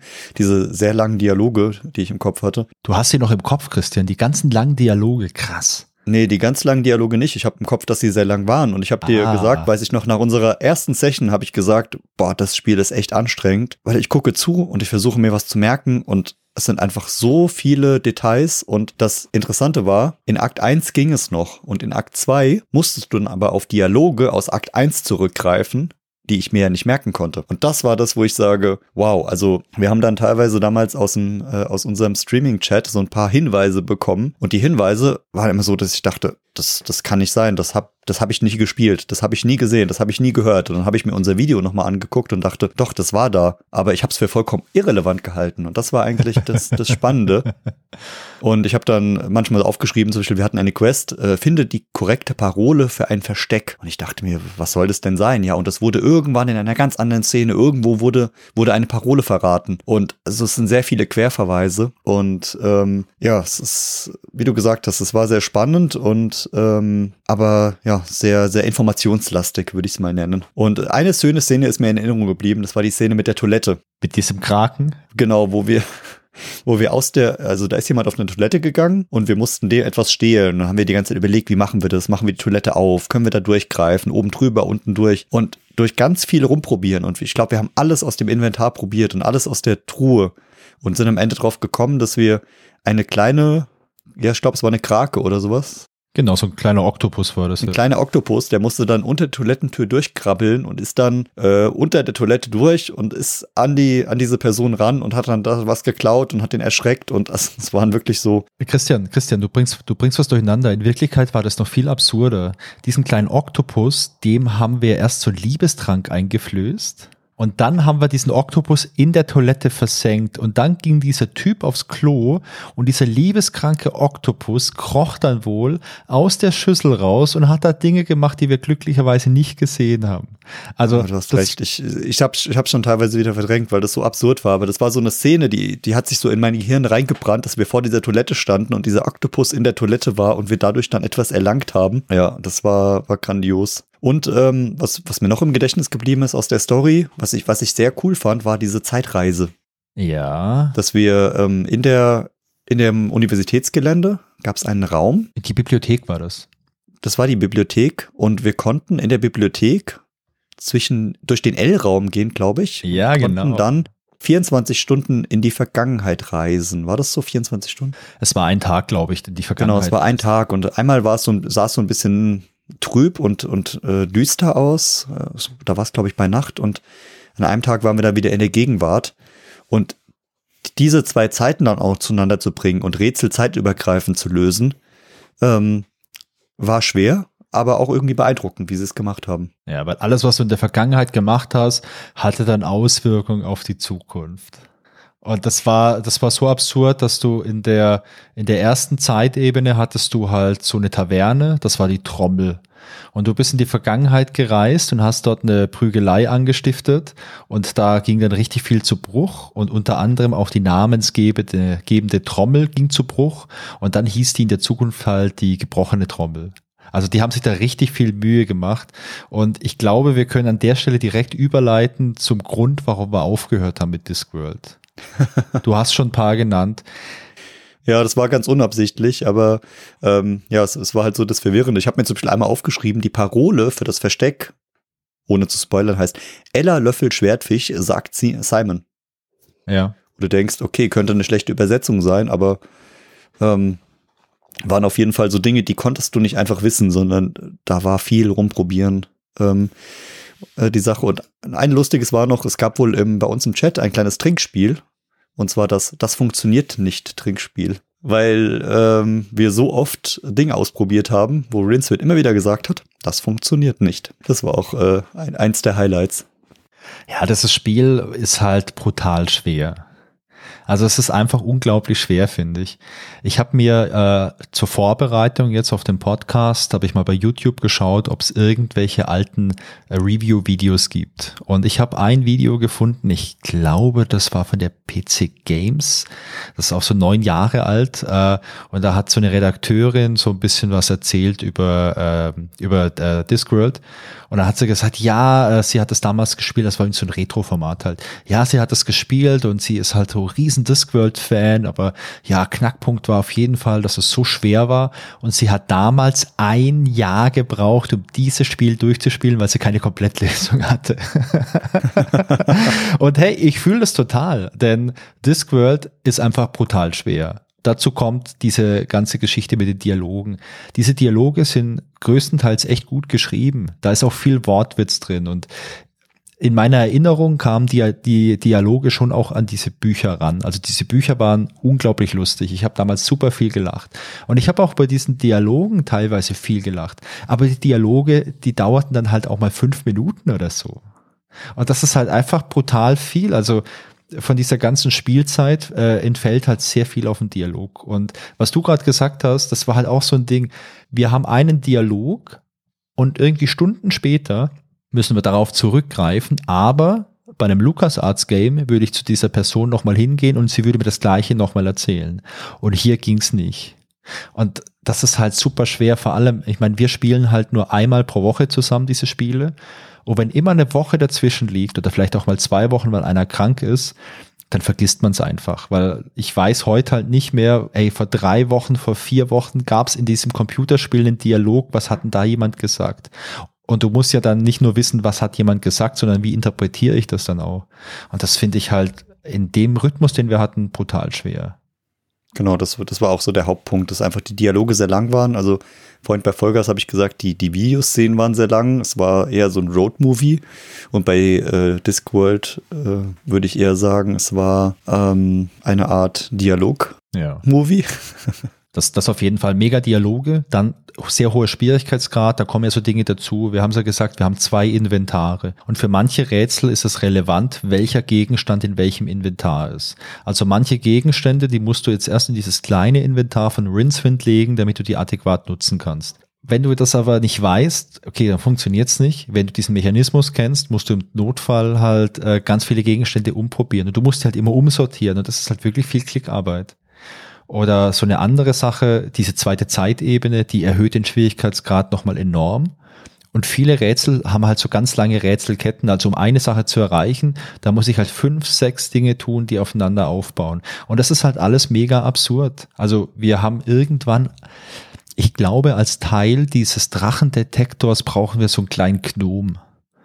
Und äh, wir laufen rum in der Stadt und wir finden so eine Werkstatt und da steht ein Fotoapparat und in dem Fotoapparat sitzt der Gnome. Denn, das muss man halt wissen, in der Discworld funktioniert ein Foto halt so, dass man so ein kleines Kästle hat und da ist ein kleiner, so ein kleiner Gnome oder so ein kleines Wesen drin und der hat eine kleine Leinwand und der malt dann halt das Bild. Also muss man natürlich wissen. Und den möchte man. Und wie kriegt man den jetzt? Äh, ich kann mich erinnern, wir haben irgendwo Popcorn, äh, nee, wir haben irgendwo Mais besorgt. Diesen Mais haben wir zu diesem Fotografen mitgenommen, haben den dann irgendwie erhitzt. Dann wurde daraus Popcorn. Das war ein Ablenkungsmanöver. Dann ist dieser kleine Gnom geflohen in ein Mauseloch. Und dann haben wir noch über die Schnur besorgt. Und an diese Schnur haben wir noch irgendwie Köder ran gemacht und haben den dann da rausgelockt aus dem Mauseloch. Also so riesig große Rätselketten. Und teilweise ist es halt sehr schwierig, wenn du jetzt äh, nicht so richtig äh, im Saft bist, was dieses ganze Discworld-Fachwissen angeht. Genau, es ist halt nicht so ein leichtes Adventure, wo man einfach sagt, hey, ich spiele mal drauf los, so wie wir es von ein bisschen von LucasArts gewohnt sind. Und die, die äh, oft angesprochene Adventure-Logik ist so ein kleines bisschen anders. Also man muss sich halt anders Gedanken machen, eventuell viel Sachen merken oder aufschreiben muss zugeben, obwohl ich mir sehr viele Notizen gemacht habe, also es war das Spiel, wo ich am meisten mitgeschrieben habe und trotzdem hat es nicht ausgereicht, um manche Rätsel zu lösen. Und das ähm, ja, war, war echt einer der Punkte, wo wir gesagt haben, puh, jetzt gerade nicht. Lass uns erstmal irgendwas spielen, was äh, unseren, unser Gehirn nicht ganz so glühen lässt und ein bisschen mehr Spaß macht, weil wie erwähnt, am Ende geht's ja hier um unseren Spaß. Ja, und ich meine, gerade, weißt du, das Rätsel, das du jetzt ja erwähnt hast, mit, äh, mit, der, mit dem Oktopus, dem Liebestrank und so, hey, come on, das ist halt auch echt äh, ziemlich unlogisch irgendwo. Also entweder du hast direkt die Eingebung, ja klar, Oktopus plus Liebestrank, weil dieser eine Typ, das war der Fischhändler, der hatte irgendwo auch mal ein Bild von einem Oktopus hängen, das heißt, der, äh, der mag Oktopusse, keine Ahnung, das, dann kann sowas funktionieren. Okay, man kann da drauf kommen, aber äh, man muss es nicht. Und das hat's halt. Ja, oder ein anderes Beispiel war, wir mussten Teilnehmer einer Beschwörung finden. Und da war so ein Video, wo diese Beschwörung gezeigt wurde. Und dann hat halt jeder was dazu gesagt. Dass wir aber später anhand dieser Aussagen die Teilnehmer finden müssen und identifizieren müssen, die zu dem Zeitpunkt Masken auf hatten, war uns gar nicht klar.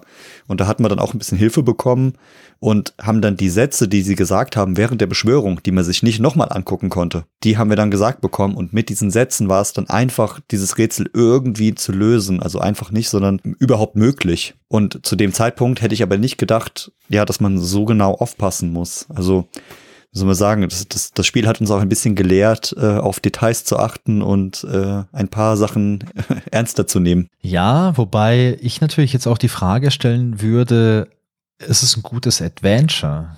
Also so allgemein. Ist es ein gutes Adventure oder ist es ein gutes Discworld-Spiel, wo Fanservice betreibt? Ja gut, das, das kann ich nicht so gut bewerten, da ich jetzt äh, ja die, die Romane nicht kenne und die ganze Hintergrundstory. Also als, als reines Adventure würde ich sagen, ist es zu schwierig, weil es hm, an, an vielen Stellen zu wenig Logikkomponenten hat. Also mir persönlich. Ich, ich versuche immer diese Adventure mit ein bisschen Logik zu lösen oder durch Ausprobieren. Aber wenn man mit beidem gar nicht mehr weiterkommt, sondern sich so ein bisschen verrennt, dann ja, ist es eine gewisse Komplexität, die ich für Adventures schwierig finde. Ja, ich finde halt gerade solche Stellen unfair, wenn du halt jetzt irgendeine Information bekommst du nicht weißt, dass die relevant ist und du aber später keinen Zugriff mehr drauf hast. Das ist halt was, was du jetzt bei Dave the Tentacle nicht hast. Also du kriegst nirgends eine Information nur einmal, die super relevant ist. Du kannst immer wieder zu den Leuten hingehen. Du kannst die Leute tausendmal das Gleiche fragen. Die sagen dir tausendmal irgendwie das Gleiche. Oder irgendwann muss es mal Klick machen. Genau, da kommen halt viele Hinweise von den, von den äh, Leuten selbst. Und in dem Spiel war es halt einmal diese Verschwörung, die bei mir hängen geblieben ist, wo ich die Dialoge unterschätzt hatte, aber auch der lange Dialog mit dem Drachen, von dem du vorhin erzählt hast, der dir ähm, ja eine Aufgabe gibt oder sagt, du musst das jetzt erledigen, aber er erzählt noch ganz viel drumherum. Und dieser Dialog ist wirklich sehr lang und da kommen aber ein paar Details vor, die am Ende wieder wichtig sind. Und die waren dann einfach bei mir in dem Moment nicht mehr präsent. Das müsste man mal abgleichen mit diesem Essay über gutes Adventure Design, das der Ron Gilbert mal geschrieben hat und das er so als Maßstab dann für seine späten Adventures genommen hat. Da standen ja auch so Dinge drin wie ähm, du darfst nicht sterben oder ähm, es darf halt keine Sackgasse geben und ich weiß nicht, wir haben uns das glaube ich schon mal angeschaut. Wir hatten da glaube ich auch schon mal bei ah, bei, bei Monkey Island oder so, ich glaube, irgendwo hatten wir auch schon mal drüber gesprochen. Das wäre sicherlich auch spannend, sowas mal nebendran zu halten und da vielleicht auch so die eigenen Erwartungen irgendwie, irgendwie abzugleichen. Genau, das ist gut, wie du das sagst, weil ähm, Erwartungen sind da ein ganz großer Fakt. Also bei dem Spiel hatte ich gar keine Erwartungen, weil ich es nicht kannte. Aber so insgeheim, dadurch, dass wir vorher ähm, die LucasArt Adventures gespielt hatten, war die Erwartung halt da, naja, ich bin ja ein guter Adventure-Spieler, ja. das kann ja gar nicht so schwierig sein, das ist ja wohl kein Problem. Und dann kam dieses Spiel und hat mich eines bisschen Besseren belehrt, sondern dass es halt einfach verschiedene Stile gibt. Und ich würde jetzt nicht sagen, der Stil ist schlecht, er ist halt einfach anders und eventuell dadurch ein bisschen schwieriger. Ja, also ich würde es auch nicht sagen, dass das ein super schlechtes Spiel ist, das nicht. Also auch mal, wenn man sich mal so die, die Fakten anschaut, die haben, die haben coole Synchronsprecher gehabt im Deutschen und im Englischen. Ich fand das die Musik okay. Ich fand die Grafik auch okay. Das, ich fand die jetzt nicht so schön wie jetzt vielleicht bei, bei Day of the Tentacle oder so, persönlich. Aber die war okay, funktional. Ich fand auch die Dialoge, da hast du gemerkt, dass da viel Arbeit reingeflossen ist. Also ich glaube, Terry Pratchett hat das selbst auch noch irgendwie mitgearbeitet an der Produktion. Da bin ich mir aber nicht mehr sicher. Also da ist schon viel reingeflossen und ich glaube, dass mir dieses Spiel vor, ja, vor 20 Jahren viel mehr Spaß gemacht hätte wie heute, da ich damals halt noch so diese ganze, ja, die ganze Mythologie halt noch irgendwie ganz präsent im Kopf gehabt hätte.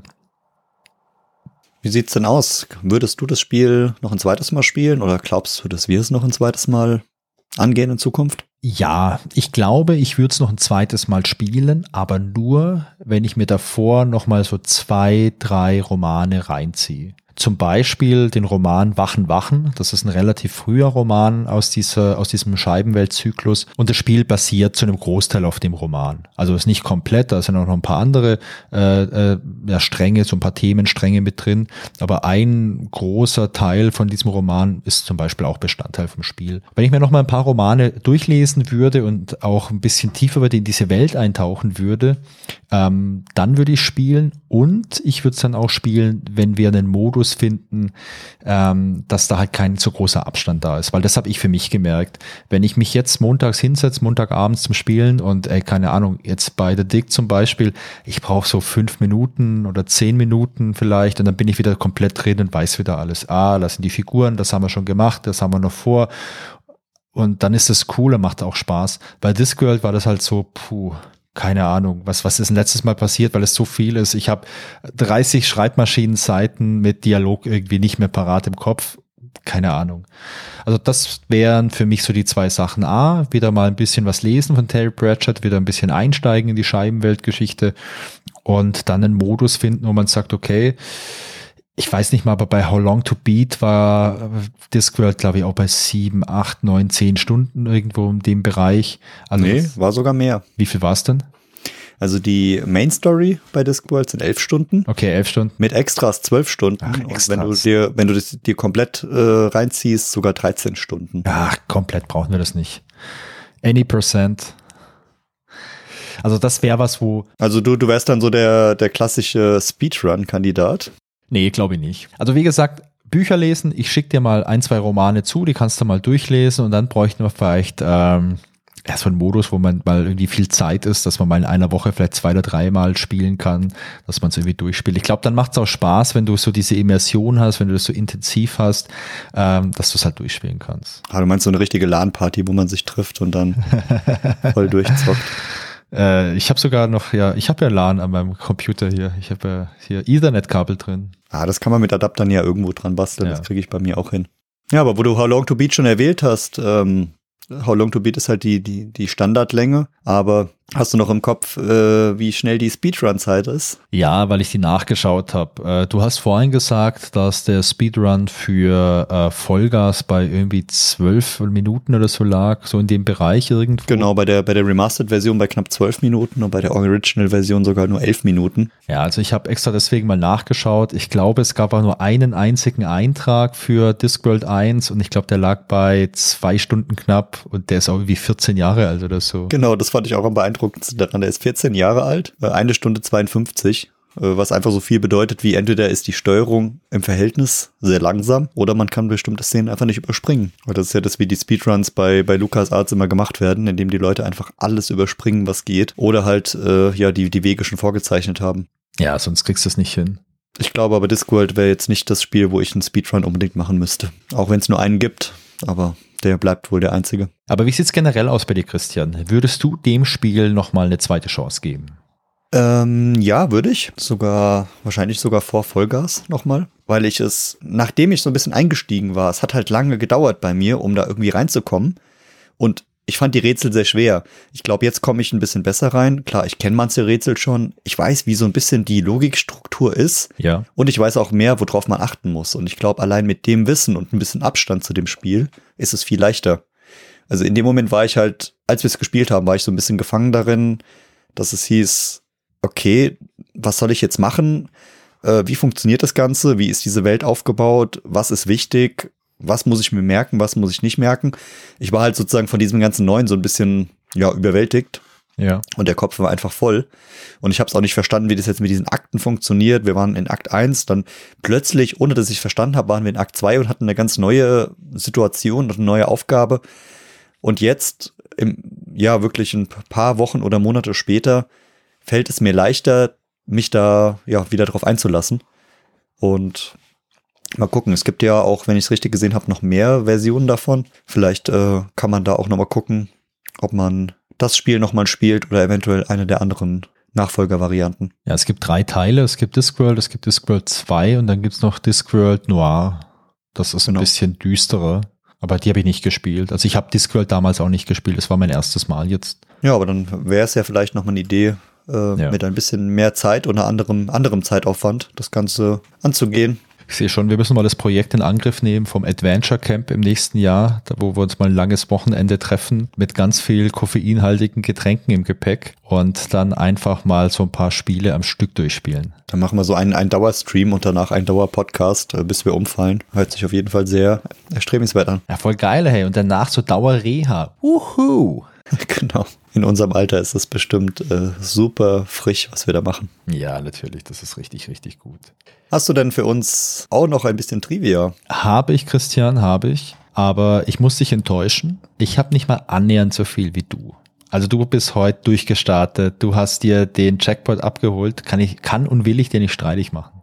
Oh, da bin ich aber jetzt gespannt. Ja, also, erster Trivia-Effekt. Das Spiel, das erschien damals für DOS auf Diskette und CD. Die CD-Version, das war halt so eine Talkie-Version mit der Sprachausgabe und noch, glaube ein paar zusätzlichen Soundeffekten. Als es auf dem Markt war, hat man sich aber dran gemacht, noch eine zweite CD-Version zu entwickeln. Und in dieser zweiten CD-Version, da wollte man das Spiel auf eine Windows Engine portieren, also die ursprüngliche Version, die war ja für DOS. Und man wollte noch parallel noch so ein paar Bugfixes mit reinpacken. Wir erinnern uns, 95, da war die Nummer mit dem Internet noch ein bisschen schwierig. Wenn man da einen Bugfix für ein Spiel wollte, dann hat man sich eigentlich äh, ich weiß nicht, gab es 95 schon so diese ganzen PC-Magazine mit CD, wo dann so irgendwelche Updates drauf waren, Bugfixes und Demos. Ich glaube, das gab es schon 95. Ja, die sind da gerade so rausgekommen. Ja. Das war halt die Zeit, wo, hatten wir vorhin so ein bisschen drüber gesprochen, wo auch die Diskettenversionen langsam durch die CD-Version abgelöst wurden und da kamen dann auch die ersten Magazine mit CDs auf den Markt. Ja, genau. Also das war ja so die, die Möglichkeit, dass du dir so irgendwie die PC-Games dann vielleicht gekauft hast, die mit Aufpreis dann eine CD hatte und da war vielleicht ein Bugfix drin. Jedenfalls wollte man halt eine zweite Variante von Discworld CD machen und man hat das Projekt dann am Schluss wohl eingestellt, weil der Publisher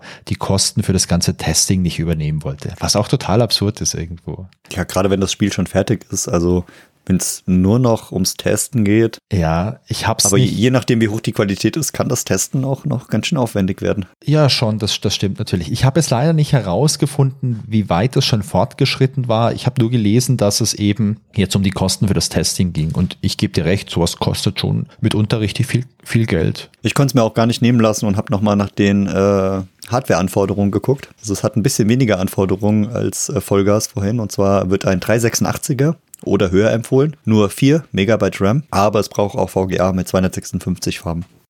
Okay, äh, mega. 265 Farben, das ist halt, äh, das ist Realität eigentlich schon. Das ist farbenfroher als die Realität. Ja, es geht weiter. Ich habe noch einen zweiten Fact. Und zwar, ähm, ja, eigentlich schon Fact für sich ist, dieses Spiel gab es auch in einer Version für die PlayStation 1. Es gab damals für die PlayStation 1 noch eine Zusatzhardware und zwar die PlayStation Maus und mit der konnte man das anscheinend auch ganz gut steuern. Ich habe äh, in so einem Video, das ich gesehen habe, also hier vorhin schon mal erwähnt mit dieser einen Testerin, ja, die hat erzählt, also ohne Maus war es unspielbar auf der PlayStation. Und mir war eigentlich auch gar nicht bewusst, dass es irgendwelche Adventures für die PlayStation 1 gab. Es gab dann auch noch ein Jahr später, also 96, gab es noch einen Port für einen Sega Saturn, also auch für eine Konsole. Und ich hatte das ja eingangs erwähnt, dass der Entwickler da auch ein bisschen dem Bereich äh, so Sega Saturn unterwegs war.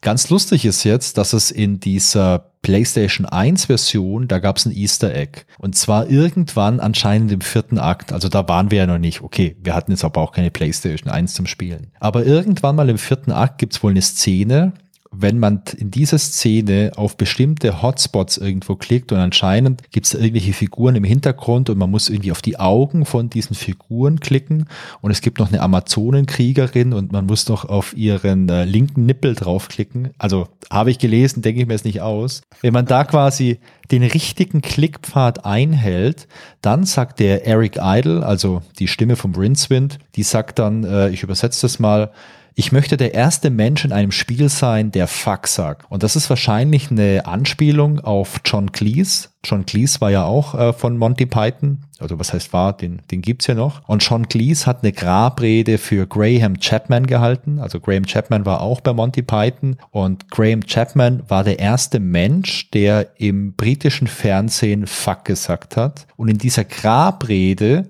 hat John Cleese gesagt, dass er der erste Mensch ist, der bei einer britischen Trauerfeier Fuck sagt. Also das ist quasi so ein verketteter Witz und der ist in der PlayStation 1 Version drin. Cool, oder? Ja, ganz tief in die, in die Trivia-Kiste gegriffen. Ja. Ich, ich muss dann auch erstmal googeln nach dieser Trauerrede, weil ehrlich gesagt, das wusste ich nicht. Aber ich wusste, wer John Cleese ist. Okay, ich habe noch einen anderen Fact und zwar geht es da jetzt ein bisschen um Hardware. Man hat in der Entwicklung festgestellt, dass es irgendwelche Chipsets in irgendwelchen PCs gab, die inkompatibel zum Spiel waren. Und wenn diese Inkompatibilität auftrat, dann ist das Spiel einfach abgestürzt. Als die Rohlinge jetzt zum Presswerk oder zum Kopierwerk geschickt wurden, haben die Entwickler noch eine extra Diskette beigelegt und da stand wohl drauf, hey, wenn das Spiel abstürzt oder sich auffängt oder irgendwelche Probleme macht, dann nimmt bitte die Diskette und bootet mit der und dann funktioniert es. Ja, die haben das dann in dem Kopierwerk so gemacht und haben in diesen ganzen äh, Kartons, wo die ganzen Spiele drin waren, haben sie einfach noch so eine Zusatzdiskette reingelegt. Jetzt hat halt, nachdem schon wohl 10.000 Exemplare von diesem Spiel gefertigt wurden und fertig verpackt waren, hat der Publisher, also Psygnosis, herausgefunden, dass da so eine Diskette drin liegt. Und dann haben die halt so überlegt, so, hey, wenn wir ein Spiel verkaufen und da ist eine Diskette drin und steht drauf, Achtung, kann was passieren, kann was abstürzen, Notfall. Das ist so, ja, das ist nicht so gut, das macht den Spielern vielleicht Angst. Und deswegen haben die gesagt, Leute, das geht so nicht, bitte alles entfernen hat dazu geführt, dass diese ganzen 10.000 Packungen dann von den Mitarbeitern aufgemacht wurden. Die Diskette wurde entfernt, die Packungen wurden verschlossen und dann wurden die wieder versiegelt mit Plastikfolie. Hammer. Mega gut, oder? Da gibt's, also manchmal gibt's da echt Stories, da überlegt man sich, wie es dazu kommen konnte. Dann habe ich noch einen anderen Fact und zwar geht es um die japanische Version und zwar um die japanische PlayStation-Version. Ich meine, PlayStation kommt ja von Sony, ist ja in Japan ganz groß, kommt aus Japan. Da hat man sich wohl irgendeinen ganz bekannten japanischen Comedian gesucht, der dieses Voice Acting gemacht hat, also der die Figuren gesprochen hat, den Rincewind. Und anscheinend war das auch so ein großer Aufhänger dafür, dass das Spiel so super erfolgreich in Japan war, weil dieser Typ muss wohl super populär gewesen sein sein. Und dann haben die Leute wohl das Spiel gekauft, weil er das halt gesprochen hat. Ich habe es leider auf die Schnelle nicht herausgefunden, wer das war, wobei mein Japanisch so schlecht ist, also ich könnte es auch gar nicht beurteilen, ob der lustig ist oder nicht. Ja. Das ist gut, ja. Die, japanische Sprache. Aber das ist ja sowieso nochmal eine ganz andere Welt, was da teilweise in, in Japan äh, draus gemacht wird mit den Spielen. Ja. Da habe ich aber wirklich auch gar nicht, überhaupt keinen Einblick, sondern eher so, sag mal, aus dem Deutschen oder eventuell noch aus dem Amerikanischen. Ja, ich habe mir früher gern so japanische äh, Animes reingezogen, zum Beispiel sowas wie Biene Maya, das kam ja aus Japan. Also so ziemlich alle, oder was heißt alle, sehr viele Zeichentrickserien, die wir als Kinder geschaut haben, die kamen irgendwie entweder aus Tschechien oder aus Japan. Also Biene Maya ist japanisch. Naja, bevor, ich möchte nicht abschweifen. Ich habe nämlich noch einen richtig schönen Trivia-Fact diese ganzen Scheibenweltromane, die waren ja ganz schön erfolgreich. Und es wundert jetzt niemanden, dass manche Firmen versucht haben, so die Rechte zu bekommen, um dann Scheibenweltspiel zu machen. Und der Terry Pratchett, der war da so ein bisschen zögerlich. Also der wollte halt, dass da was Vernünftiges gemacht wird und der wollte halt einen Partner haben, also ein Partnerunternehmen für so ein Spiel. Ja, dass das halt einfach ähm, vom Spirit her irgendwie auch zu ihm passt, dass man sich auf so Augenhöhe begegnet und er wollte halt, dass die Leute, die ein Spiel machen, ja einfach sympathisch sind. Und deswegen gab es auch immer wieder mal irgendwelche Firmen, die beim Terry Pratchett vorstellig wurden und mal nachgefragt haben, wie es denn mit der Lizenz aussieht. Eine dieser Firmen ist AdventureSoft. Christian, bevor ich jetzt weiterrede, kennst du AdventureSoft und wenn ja, an welches Spiel denkst du? Oh, jetzt muss ich dich wahrscheinlich groß enttäuschen. Kleiner Tipp, der Name ist Programm. Adventure Soft. Und Soft steht für Software und Adventure für das Genre. oh, ein Rätsel. Ähm, Adventure-Logik. Ähm. Okay, also AdventureSoft, die kamen an und haben gesagt, hey, wir würden gerne ein Spiel machen, wir finden Discworld super. Terry Pratchett meinte, hm, nee, kein Bock, ähm, passt irgendwie nicht so.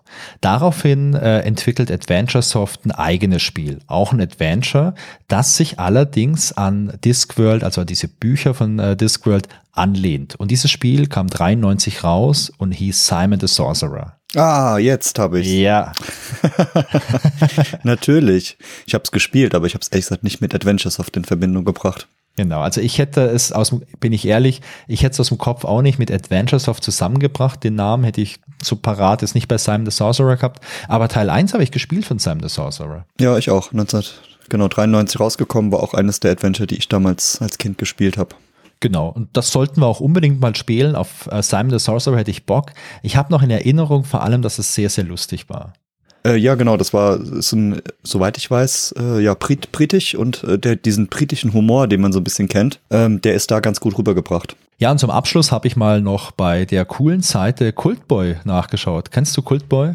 Die haben so Scans von so Magazinen, von so ganz alten, äh, ja, so Games-Magazinen, wenn man sich da. Ich bin jetzt teilweise aber auch bei, bei der Recherche für die Spiele äh, mal dran vorbeigelaufen äh, und habe es mir ein bisschen angeguckt. Da gibt's ja unglaublich viele äh, Magazine. Ja, genau. Also ich lese mir da gern mal so einen alten Testbericht durch. Ich finde das immer cool, weil die halt für den ganzen großen Magazin haben die auch so die ganzen einzelnen Testberichte eingescannt. Das heißt, du suchst beispielsweise nach Discworld und siehst jetzt hier die ganzen Tests, kannst die Berichte anschauen und du siehst auch die Wertung und die habe ich mal rausgesucht.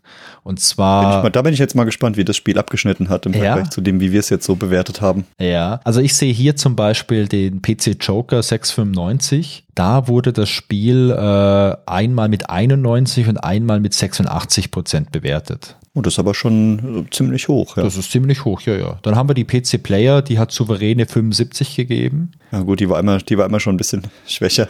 Ja. Aber ist halt auch ein, ja, ist halt kein richtiges Player-Spiel, würde ich sagen. Ja, dann haben wir die Powerplay. Das war übrigens ein richtig geiles Magazin. Die Powerplay war nämlich irgendwie komplett wahnsinnig. Also ich habe die mega gern gelesen, die Powerplay, aber die hat irgendwie, keine Ahnung, gar keinen Sinn gemacht. Also die war komplett durch. Fand, ich habe es geliebt, aber.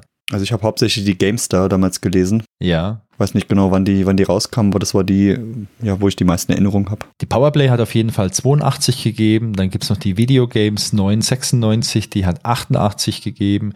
Und das sind eigentlich schon ganz gute Bewertungen. Also wir sind so, ja, wenn ich es mal über den Daumen irgendwo bei den 80. Also ist definitiv äh, ja ganz gut bewertet worden. Das hört sich gut an. Von den beiden Spielen, die wir jetzt heute besprochen haben, welches hat dir denn da am besten gefallen? Du hast es, glaube vorhin schon mal angedeutet, aber damit wir da vielleicht nochmal auf den Punkt kommen. Von den beiden, zwischen Vollgas und Discworld, Ja. Ach, ist schwierig, weil die, die beiden Spiele sind so unterschiedlich. Ähm, ich finde es unglaublich schwierig, die zu vergleichen. Also Vollgas hat auf jeden Fall sozusagen den Vorteil, dass es äh, LucasArts ist, was ich generell sehr mag ähm, und auch äh, von Tim Schäfer gemacht ist, den, den ich auch persönlich sehr mag. Ähm, hat halt ein paar ja, Details und Szenen drinne, die mich ein bisschen gestört haben und genervt haben. Bei Discworld die schwierigen Dialoge, die, die Schwierigkeit der Rätsel, die Komplexität des Spiels, ohne die Welt zu kennen. Ah, fällt mir schwer, so eine richtige Entscheidung zu treffen, aber ich glaube, wenn ich mich entscheiden müsste, würde ich dann doch eher zu Vollgas tendieren. Ja. Und wie geht's dir so? Mega schwer. Ich glaube, ich kann es gar nicht beantworten. Also Vollgas mh, war halt einfach technisch einfach äh, nicht zugänglich bei uns. Also es hat einfach technisch nicht geklappt, das vernünftig zu spielen. Deswegen fällt es mir schwer jetzt zu sagen, Vollgas war es ein gutes oder schlechtes Spiel. Was mir bei Vollgas definitiv nicht gefällt, sind halt solche Actionsequenzen, aber sowas mag ich halt nie in solchen Spielen. Hm. Ähm, insofern kann ich nicht wirklich gut urteilen jetzt über Vollgas. Discworld ähm, ist ein Spiel, das, das für diesen Moment einfach zu schwer war und von seiner Sperrigkeit, von seiner Komplexität einfach gar nicht zu unserem Rhythmus gepasst hat.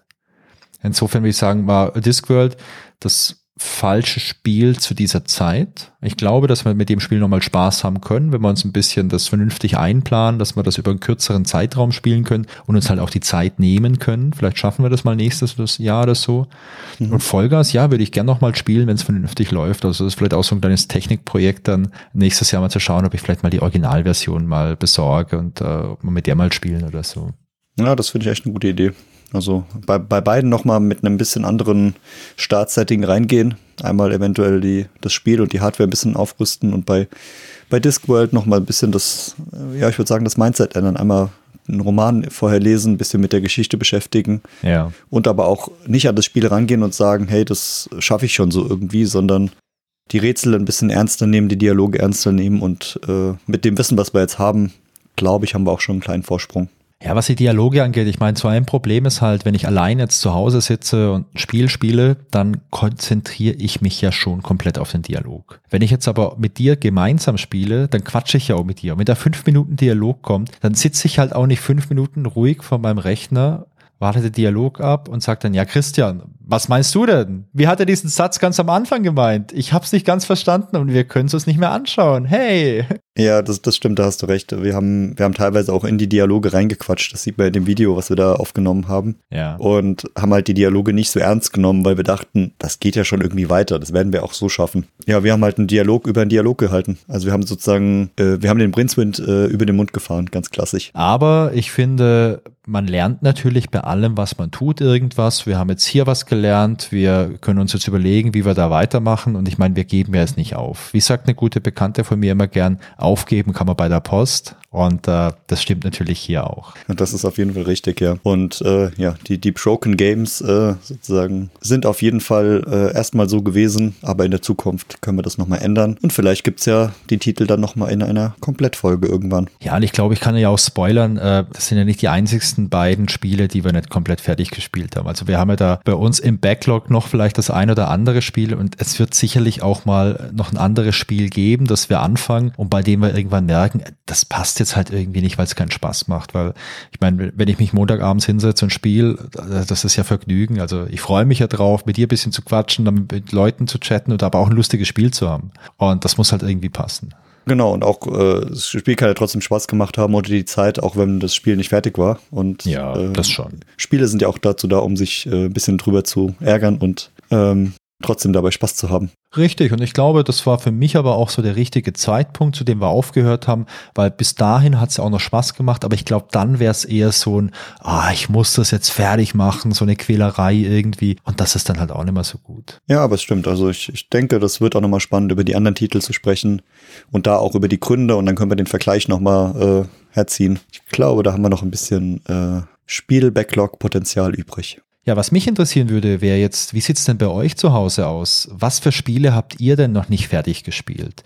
Gab es bei euch ein Adventure oder auch irgendwie ein anderes Spiel, wo ihr mit Motivation ran seid und an irgendeinem Zeitpunkt dann gemerkt habt, na, irgendwie das passt jetzt nicht, ich habe vielleicht irgendwie eine andere Erwartung gehabt oder das Spiel war zu schwer oder das Spiel hat mich frustriert und äh, ihr habt es vielleicht abgebrochen und was ich auch super spannend fände, habt es vielleicht irgendwann nochmal versucht und dann durchgespielt? Mir geht's zum Beispiel, wenn ich irgendwie auf der Playstation was spiele, es ist ja kein großes Geheimnis, so richtig krass schwere Spiele, ey, das, das schaffe ich halt einfach nicht, weil ich mich jetzt halt nicht mal jede Woche wie 30 Stunden dran setzen kann zum Spielen und zum Trainieren. Deswegen ist für mich zum Beispiel so ein Schwierigkeitsgrad immer so ein ganz hartes Kriterium, dass das mich halt einfach aussortiert irgendwie. Aber mich würde interessieren, wie eure Erfahrungen sind bei so abgebrochenen Spielen.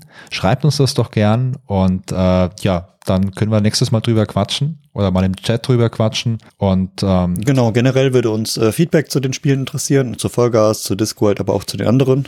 Könnt ihr uns gerne schreiben äh, per E-Mail auf feedback@grobepixel.de oder über die äh, sozialen Kanäle einmal auf Twitter grobepixel oder auf Instagram grobepixel. Zusätzlich sind wir noch jeden Montag, so im Moment ab 19.30, 20 Uhr, sind wir auf Twitch zu finden. Kaum hätte es einer gedacht, aber es ist auch der Name Grobe Pixel. Und ja. Ja, und ich glaube, dann haben wir es auch für heute, oder? Ja, ich würde sagen, über die Spiele haben wir alles gesagt. Wir haben schon ein kleines bisschen gespoilert äh, auf unsere 007-Folge mit The Dick. Wollen wir auch noch ein bisschen spoilern auf unsere kleine Weihnachts-Sonderedition? Was meinst du? Ja, natürlich. Ich meine. Äh, Aber nicht zu viel verraten. Nee, zu viel verrate ich nicht. Aber natürlich, du weißt, die Leute, die uns zuhören, die sind natürlich noch aufmerksamer als wir, denn denen würde sowas wie mit Discworld, mit diesen Dialogen ja auch nie passieren, weil die so aufmerksam sind. Wir haben jetzt Folge 5 und nächsten Monat, da wird natürlich die Folge äh, 7 erscheinen.